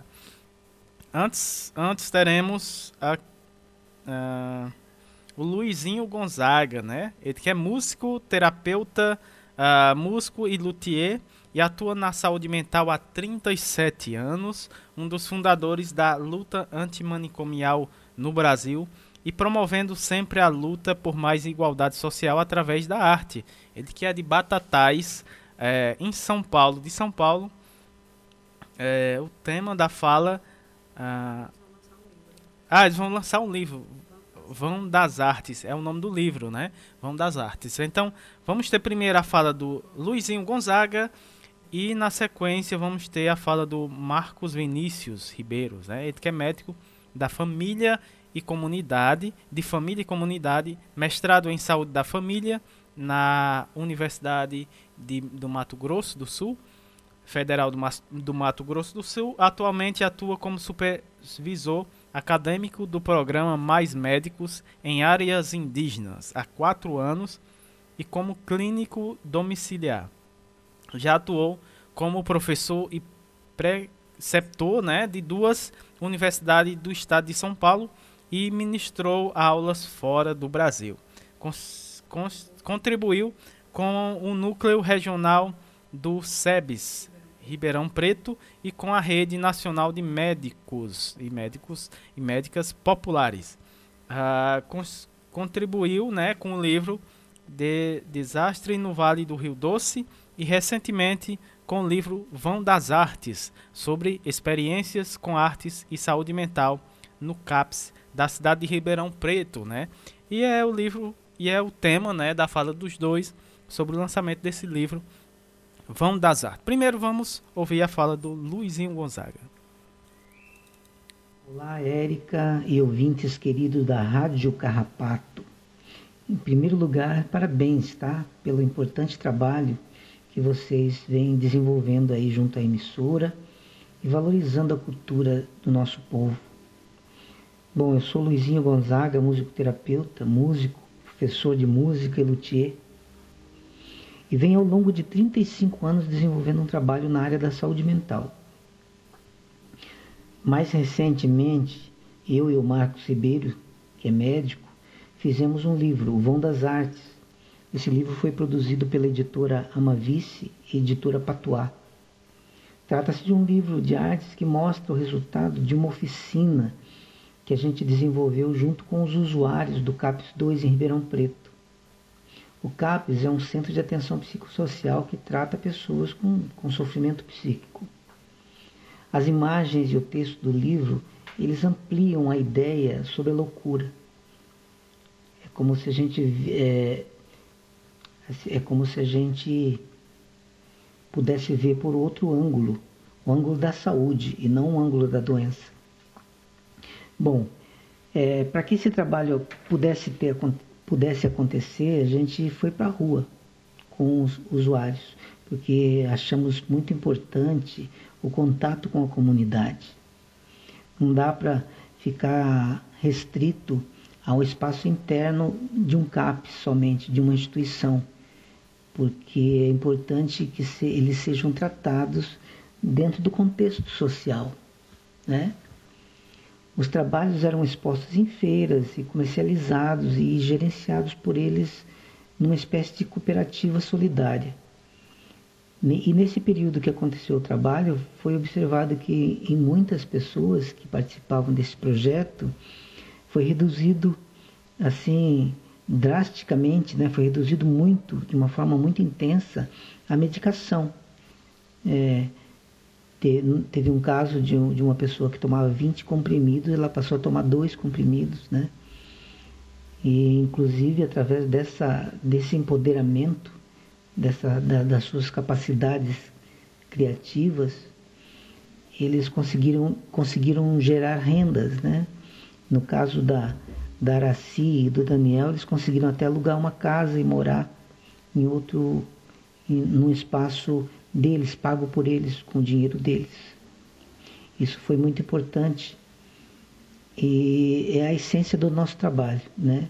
Acho que o trabalho ele passa por essa via de empoderar essas pessoas, de poderem viver a própria vida, podendo fazer as coisas que elas gostam, né? E dentro da comunidade. Não dá para trancar pessoas no hospital psiquiátrico e abandoná-las lá, né? Acho que a gente precisa ampliar a nossa, a nossa visão sobre loucura e normalidade, onde, onde termina a loucura, onde começa a loucura, né? Onde começa a normalidade, né? Qual que é a diferença das duas, né? O que, que é uma, o que, que é outra? Isso depende muito de, do contexto, né? Como um todo. E esse livro também ele traz uma, uma esperança, eu acho, uma esperança de que mesmo é possível realizar um trabalho, mesmo quando o, o direcionamento político esteja apontando para o outro lado, para o lado do manicômio, que é como a gente está hoje, né?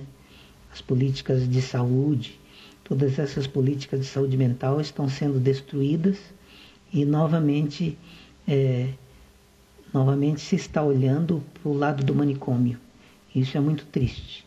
Então é importante que a gente reverta isso com trabalhos construtivos de reformas, né, de reforma psiquiátrica, de de trabalho que resgate um pouco da, da, da identidade dessas pessoas e coloquem elas na sociedade para viverem a vida como, como cidadãos, né? não como pessoas que são loucas e que precisam de um tratamento. Precisam sim de um tratamento, como todos nós, na sociedade, mas é importante que vivamos dentro de um contexto social, sem exclusão. Né? Quem se interessar pelo, pelo livro pode procurar pelo, pelo livro Vão das Artes no site do Amazon, que lá está disponível, tá bom? Um beijo para todos vocês e muito obrigado. Olá, Érica. Olá, Samuel. Olá, ouvintes da Rádio Literária Carrapato. Aqui quem fala é o Marcos Vinícius Ribeiro eu sou médico de família e comunidade e vamos aqui lançar o livro Vão das Artes. Queria primeiro parabenizar pelo belíssimo trabalho da Rádio Literária Carrapato, que tem nos proporcionado alegria e conforto nesses momentos tão difíceis que estamos passando.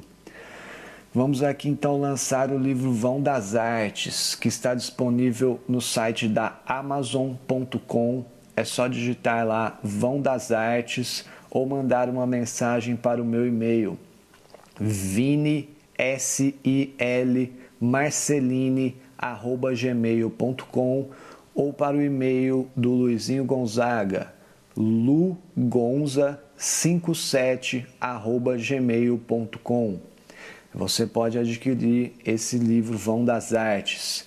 Então uh, vou falar um pouco sobre o livro é, o livro então ele apresenta uma possibilidade de cuidado em saúde mental que toque a humanidade das pessoas, que busca a conexão profunda com os usuários dos centros de atenção psicossocial e utiliza uma ferramenta que está demonstrado nele ser muito potente, que é a ferramenta da arte seja as artes plásticas, seja a escultura, a música ou o artesanato. Nós percebemos que essas ferramentas são muito importantes no processo de conexão entre as pessoas e podem gerar obras belíssimas, podem gerar renda e ser verdadeiras alavancas para as potencialidades humanas. O trabalho do grupo Vão das Artes foi idealizado pelo Luizinho Gonzaga, que escreveu em conjunto e organizou esse livro comigo, e em conjunto com os usuários do Centro de Atenção Psicossocial. Eles desenvolveram uma conexão direta com o território e durante mais de uma década conseguiram com que muitas pessoas evitassem de ser internadas novamente nos terríveis manicômios e com que muitas pessoas diminuíssem o número de medicamentos que tomavam e também que as pessoas pudessem restabelecer o seu equilíbrio psíquico, alugar uma casa, ter a sua renda e viver melhor, não é? Assim, é nesse momento em que os investimentos estão direcionados para trancar as pessoas em manicômios que são verdadeiras masmorras. Né? A gente está vendo as políticas públicas direcionando os investimentos para uh, trancar as pessoas em manicômios uh, com o dito objetivo terapêutico, que de terapêutico não tem nada, mas sim de degradante, né? As pessoas estão em sofrimento mental, elas precisam de cuidado. Nesse momento, as verbas estão sendo destinadas para eletrochoques, que de tratamento nada tem, mas sim de degradante, de torturante. Esses, essas instituições estão há muito superadas. Nós apresentamos então no livro, no livro que é possível fazer diferente. É possível uma iniciativa como a do Grupo Vão das Artes fluir e crescer por mais de uma década. Nós pensamos então que a verdadeira loucura, a verdadeira causa de desestabilização psíquica, ela está na causa do sofrimento psíquico, é a loucura dos gananciosos, é a loucura das pessoas que produzem a desigualdade, é a loucura do 1% que concentra todo o capital e que gera pobreza e que gera opressão, que gera o trabalho escravo, isso sim para nós é loucura. Né? Então a gente apresenta um cuidado para as consequências dessa loucura que é a ganância, que é um cuidado humano, um tratamento sensível, um tratamento artístico. Né? Então, vou ler aqui um trecho do livro Vão das Artes, que foi inspirado no trabalho da Nise da Silveira, que foi inspirado no trabalho do professor Carl Jung, que foi inspirado no trabalho do Alfredo Moffat, do Paulo Freire. Né? Então, vou ler um trecho aqui. A fórmula é o tratamento humano, expressivo, livre e respeitoso, em um ambiente que cuide e possibilite o desenvolvimento da potência humana, sem preconceitos e sem julgamentos. Muito obrigado. Então é isso, pessoal. Quem quiser conferir, pode ir no site da Amazon ou nas minhas redes sociais também, Marcos Vinícius da Silveira. Você encontra lá é, alguns trechos do livro, fotos e também pode me mandar uma mensagem para adquirir esse livro. E também nas redes do Luizinho Gonzaga, está lá como Luizinho Gonzaga Luthier. É, muito obrigado, Érica, Samuel. Um grande abraço para todos os ouvintes da Rádio Literária Carrapato.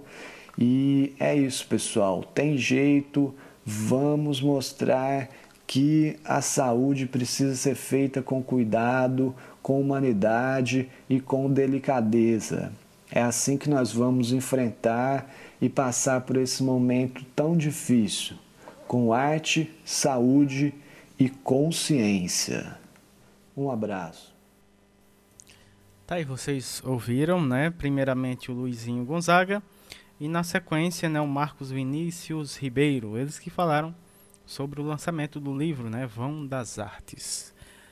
É, agora a gente vai é, receber aqui a Luciana Bessa, né, é, do Nordestinados a Ler, que é o projeto que temos aqui no, no nosso programa quinzenalmente, né? É, e o tema de hoje, né, é direito à cidade, né? A, a Luciana Bessa, ela que é doutora em letras uni, pela Universidade Federal do Ceará, também coordenadora é, da roda de poesia no gesso do coletivo Camaradas e do blog, do blog né, literário Nordestinados à Lei, aqui da cidade do Crato.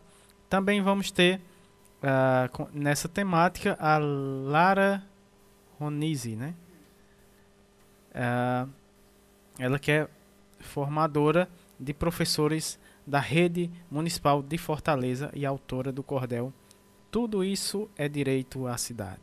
Ela quer é lá de Fortaleza, então vamos ouvir primeiramente a Luciana Bessa e na sequência a Lara Ronise. Boa tarde, Samuel. Boa tarde, ouvintes da Rádio Literária Carrapato.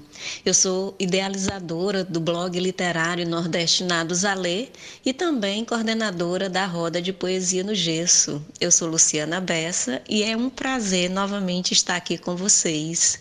E falar de Nordeste é falar de cultura.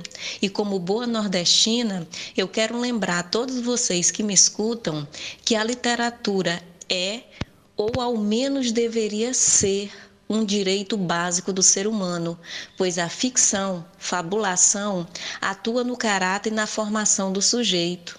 Isso é uma tese defendida por Antônio Cândido e que eu super compartilho. Isso me faz lembrar aquela música Comida dos Titãs que viralizou na década de 80 e que hoje está ainda mais atual. Em uma das suas estrofes, a que mais gosto, está posto: A gente não quer só comida, a gente quer comida, diversão e arte. A gente não quer só comida, a gente quer saída para qualquer parte. Não basta somente alimentar o corpo. Então, apesar de o alimento ser necessário para a saúde, é preciso também saciar a alma. A vida não é só trabalho, ônibus lotado e contas para pagar no final do mês. Ela é também bem-estar, aprendizado, deleite, diversão, leitura. Além disso, nós também queremos ter garantido o direito de ir e vir, com transporte público de qualidade, trânsito organizado, liberdade de circular pela cidade.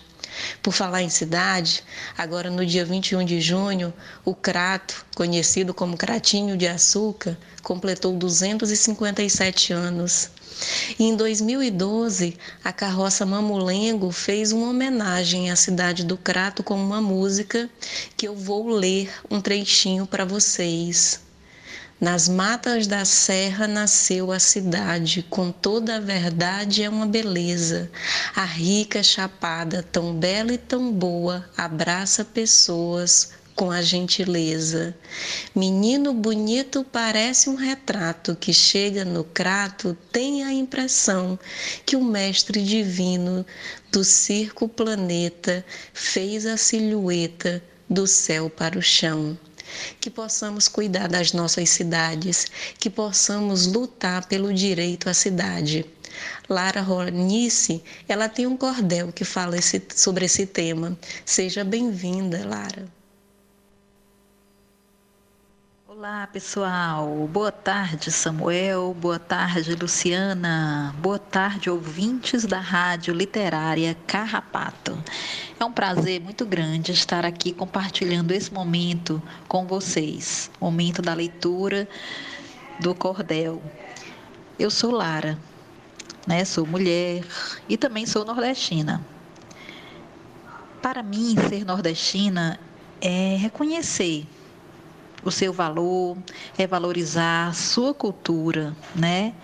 E como também saber ser feliz. Hoje eu trouxe aqui para vocês o Cordel, né, que foi lançado no quarto encontro da Poesia no Gesso, no dia 2 de junho de 2021. O Cordel se denomina Tudo Isso é Direito à Cidade. Eu vou ler aqui um pouco o cordel para vocês, para vocês conhecerem. Tudo isso é direito à cidade, com saúde, educação, uma vida de fraternidade, direito à cidade, direito humano coletivo gera felicidade, igualdade, vida de superação. Direito à mudança, direito às transformações, direito à bonança em nós mesmos e na cidade. Transformação acontece quando elegemos políticos, nas mobilizações. Produzindo no coletivo, podemos desfrutar da cidade com igual, diminuindo a opressão, diminuindo o desigual, violência, segregação. O Estatuto da Cidade prevê a garantia do direito a cidades sustentáveis, direito à moradia, ao lazer, para gerações, para gerações atuais e futuras. Direito à cidade é agrupamento de direitos incontestáveis. Essa concepção é presente entre juristas e urbanistas. É preciso políticos humanistas disputar a ideia de cidade numa visão integradora. Lutas sociais não oportunistas.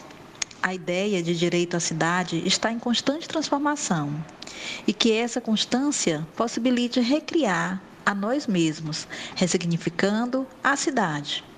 Ah, isso seria felicidade. Será que a urbanização contribuiu para o bem-estar do povo? Que tipo de sociedade queremos? Aonde chegaremos? Qual é a interpretação? O que é direito à cidade? Diante dessas reflexões, saber que é importante a liberdade de fazer, refazer a nossa cidade, a nós mesmos, é um direito mais precioso. Tudo isso é direito à cidade. O direito a mudar em nós, mudando a cidade. Deve ser direito coletivo, não individual, e sim efetivo. Aonde chegaremos? Não sei. Só sei que é preciso a cidade funcionar como um corpo político coletivo. A ideia do francês Henri Lefebvre, autor da expressão Le droit à la ville, a respeito aos direitos humanos, valoriza o uso do espaço humano, transformando e renovando em detrimento do valor de troca. Para Lefebvre, o espaço humano produzido na cidade é um supremo bem entre os bens. Não deve ser submetido à lógica do valor de troca, ao mercado irrefletido. Tudo isso é direito à cidade, sem especulação imobiliária capaz de gerar desigual. Utilizar o espaço urbano de forma significativa, sem ser autoritária mais de 50 anos, a expressão direito à cidade, criada pelo francês, foi ressignificada, pensando em progressão, não de forma estratificada. Sobe a taxa dos ônibus, aumenta a exclusão. É difícil pagar. Diminuir o direito à cidade, não, se, não de forma evoluída. Isso não é direito à cidade. Podemos refletir: as pessoas da cidade são cidadãos? E na prática, como é realizada o desenvolvimento das cidades? Ocorre de maneira desurbanizada. Direito à cidade quer dizer direito à dignidade, lugar de encontros, desencontros, lugar de cumplicidade, lugar de encontro. Por isso é direito à cidade. Uma cidade que rompa amarras do passado, negando gambiarras, lugar compromissado, direito coletivo e não individual. Como diz David Harvey, cidade é mais que um direito individual, é um direito de mudar. É reinventar a cidade com os nossos desejos. Isso é direito à cidade. Direito à cidade também é ocupar, produzir da cidade, usufruir a fim de construir uma vida decente, plena e confiante. Cidade deve saber a luta é constante para povo sair nas ruas frias tristes. Não é possível ter almas humanas nas ruas. Privilegiar imóveis para ricos, um luxo, em detrimento dos pobres. Despejando famílias de suas casas, eu digo, reproduz desigual. Desocupação violenta nega direito à cidade, destrói a alma humana, negando o diálogo, que pensa em um outro modelo de cidade. Que cidade queremos? Desigualdade social? Cidades inseguras? Entristecem. Movimentos sociais acontecem? É preciso lutar contra a desigualdade. Ideias sobre urbanização vêm dos movimentos sociais. O capital imobiliário expulsa o povo dos lugares hilários. Isso não é direito à cidade. O capital precisa crescer para sobreviver. O capital vê lucro. É um crescimento sem fim. Para onde vai crescer? Para onde vai, enfim? Expansão está em crise, não existem espaços. Tirar os sem terras dos próprios espaços? Quais consequências ambientais? Isso é direito à cidade? Que tal reconstruir a cidade? Paris foi reconstruída. Precisou retirar o povo do centro da cidade. Qual a consequência? Subordinação, suburbanização das cidades? Reflexões nos ajudam a criar e recriar novas formas de solucionar os problemas da cidade. Ricos cada vez mais ricos, pobres cada vez mais pobres.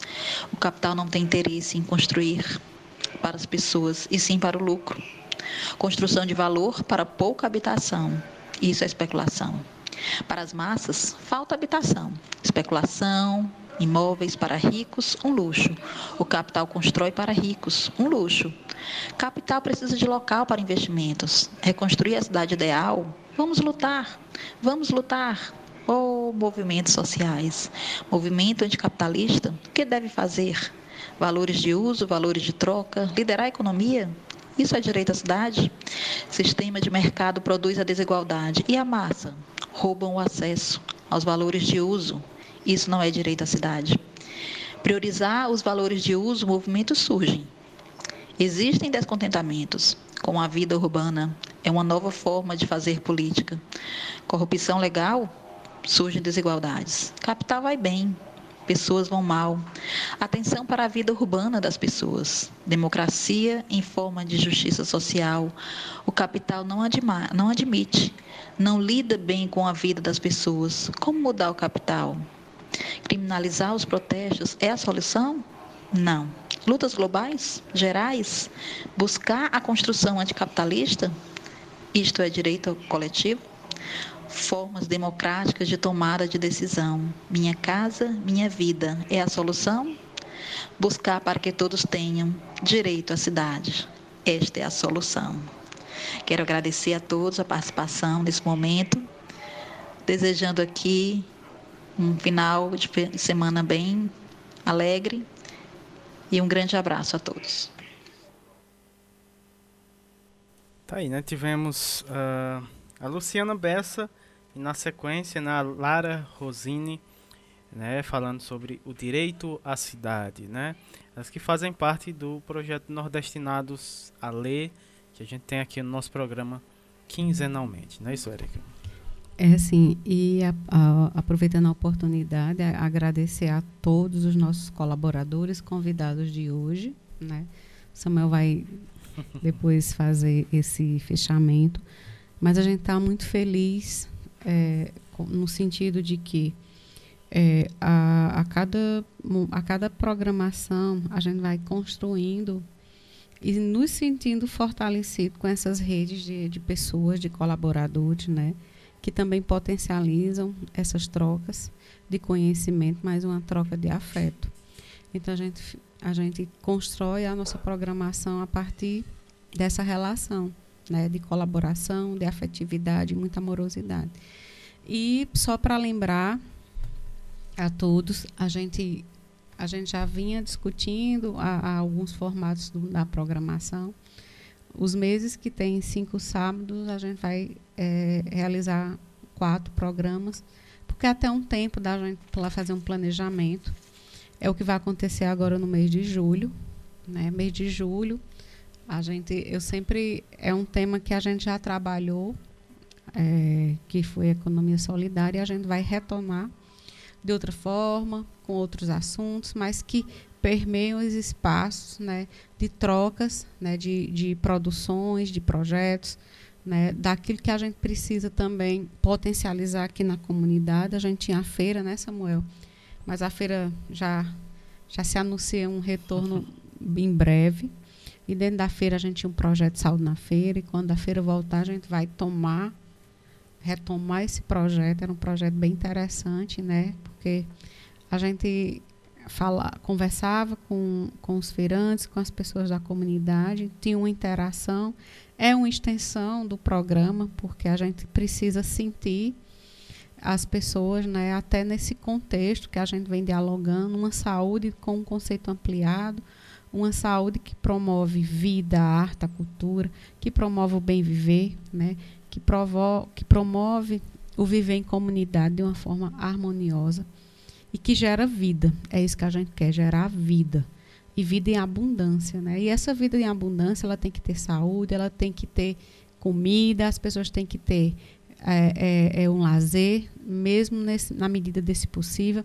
Né? A gente passou um segundo ano sem um São João, mas temos os São Joões virtuais. A gente dedicou essa programação da rádio é, é, nesse, nesse, nesse formato de trazer artistas, né, cantores, é, grandes, grandes colaboradores, né, é, e a, a, nossa intenção foi essa.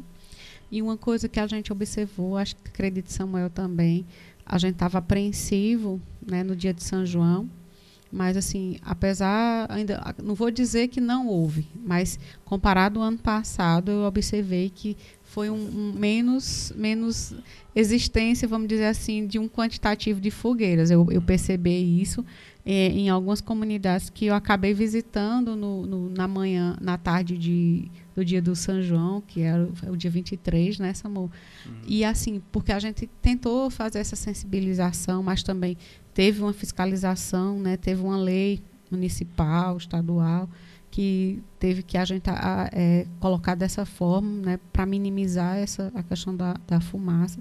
Mas a gente espera que o ano que vem a gente tenha um São João de uma forma presencial, né, da forma que a gente costuma fazer dentro dessa tradição de promoção de encontros, né? Como dizia uma música, de ver o poeirão levantar, né? Mas é, vamos continuar, né, com todas essas regras de distanciamento, né, de, de, de medidas de, de prevenção, de promoção, porque a vida é importante. E a gente está vendo, né, hoje Samuel trouxe os números, né, teve um aumento significativo aqui no nosso município.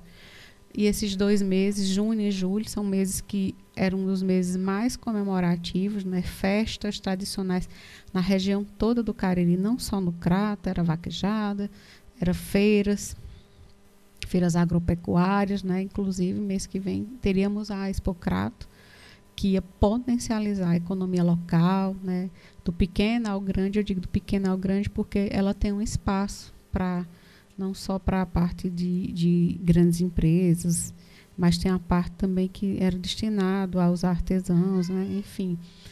Então a gente nessa, nessa nesse novo formato de não ter a feira, a gente vai dar continuidade a esse assunto da economia solidária, que, porque é importante a comunidade entender esse processo, mas que a gente potencialize dessa forma, né? Uma economia solidária que promove a comunidade, que promove essa maior interação.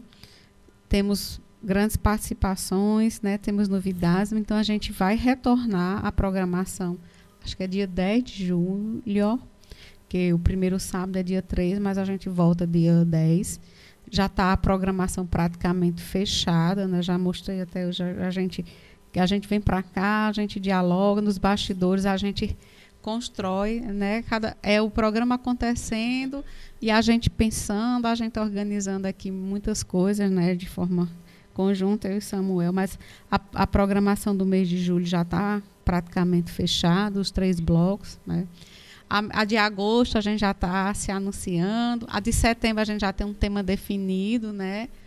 Enfim, e é assim que a gente vai planejando, organizando para que o programa ele, ele, ele escute, ele dê voz às nossas vozes, né, dos nossos sotaques, né, com as nossas diferenças de região, mas em prol de um todo, é um prol para todos, né? Isso é a grandeza do SUS, né? e nessa sempre nessa defesa. Então, eu agradeço a todos os nossos ouvintes o, pelo programa de hoje e Samuel agora vai encerrar. Gratidão.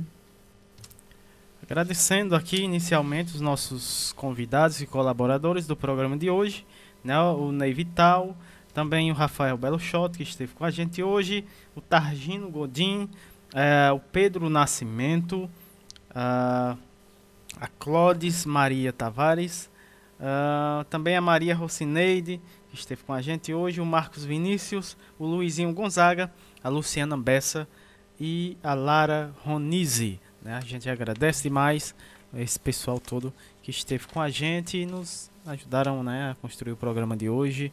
Vamos de abraços para os nossos ouvintes que esteve com a gente né, nesse carrapateado de hoje. Último programa né, do mês de junho, especial. Né, e aí a gente agradece a todos que esteve com a gente durante esse mês nesse programa especial, né? E o tema, né, resistir é, resistir arte, cultura, tradição nordestina, foi o tema do programa dos programas desse mês de junho. Né? Agradecendo, grande abraços para o professor Itamar Lages, né? grande colaborador aqui no nosso programa, já faz parte, na verdade, do nosso programa, vez ou outra está com a gente juntinho aqui no nosso programa. A Patrícia Silva, grande abraços, Patrícia. A, a, o professor Ricardo Cecim, grande abraços. A Lohane Solano também. A Graça Portela, é, Fiocruz Rio, Também o pessoal da Fiocruz Brasília, grande abraços. Rádio Paulo Freire, grande colaboradora também aqui no nosso programa. Uh, professor Sérgio Aragaki, grande abraços. A Margarida Pereira, que vai estar em breve aqui no nosso programa. É, o doutor Olivandro, grande abraços. A Jaqueline Abrantes, a Paula Érica, a Vanderleia Pulga, grande abraços. Professor Alcindo Ferla, né? Uh, o Ney Vital, que esteve com a gente hoje também. A Keila Formiga, grande abraços. O todo o pessoal da UBS Mutira 1, lá em Cajazeira, na Paraíba. As ACS Sandro Honório, a Edinalda, a Kátia, a Gisélia, ao Cícero, o Gletson. Também a enfermeira Tayane, a técnica de enfermagem, a dona do Carmo. Também um grande abraço para as auxiliares de serviços gerais, a dona Gorete e a Leia. Né? Também a cordelista Andréia, lá de Mossoró. Uh, e também a, a Meire Sionara. Sion, Sionmara, né? Na verdade. Grande abraços para ela. Uh, também o pessoal aqui da nossa comunidade. E também especial para nossa agente de saúde, né? Que completou uh, ano ontem. Né? Um grande abraço e parabéns uh, para a nossa Ana Cláudia, que está na escuta do nosso programa. É, dia, 20, dia 29, né? Estaremos carrapateando. Uh, na no canal da Rede Unida, né? É o arraial da comunidade da Comadre Varda, né? É, no canal da Rede Unida. Então, a gente agradece demais a audiência de todos e, né, convida todos a estar junto com a gente terça-feira, dia 29, no canal da Rede Unida a partir das 17 horas. Grande abraços e até o, até o próximo sábado.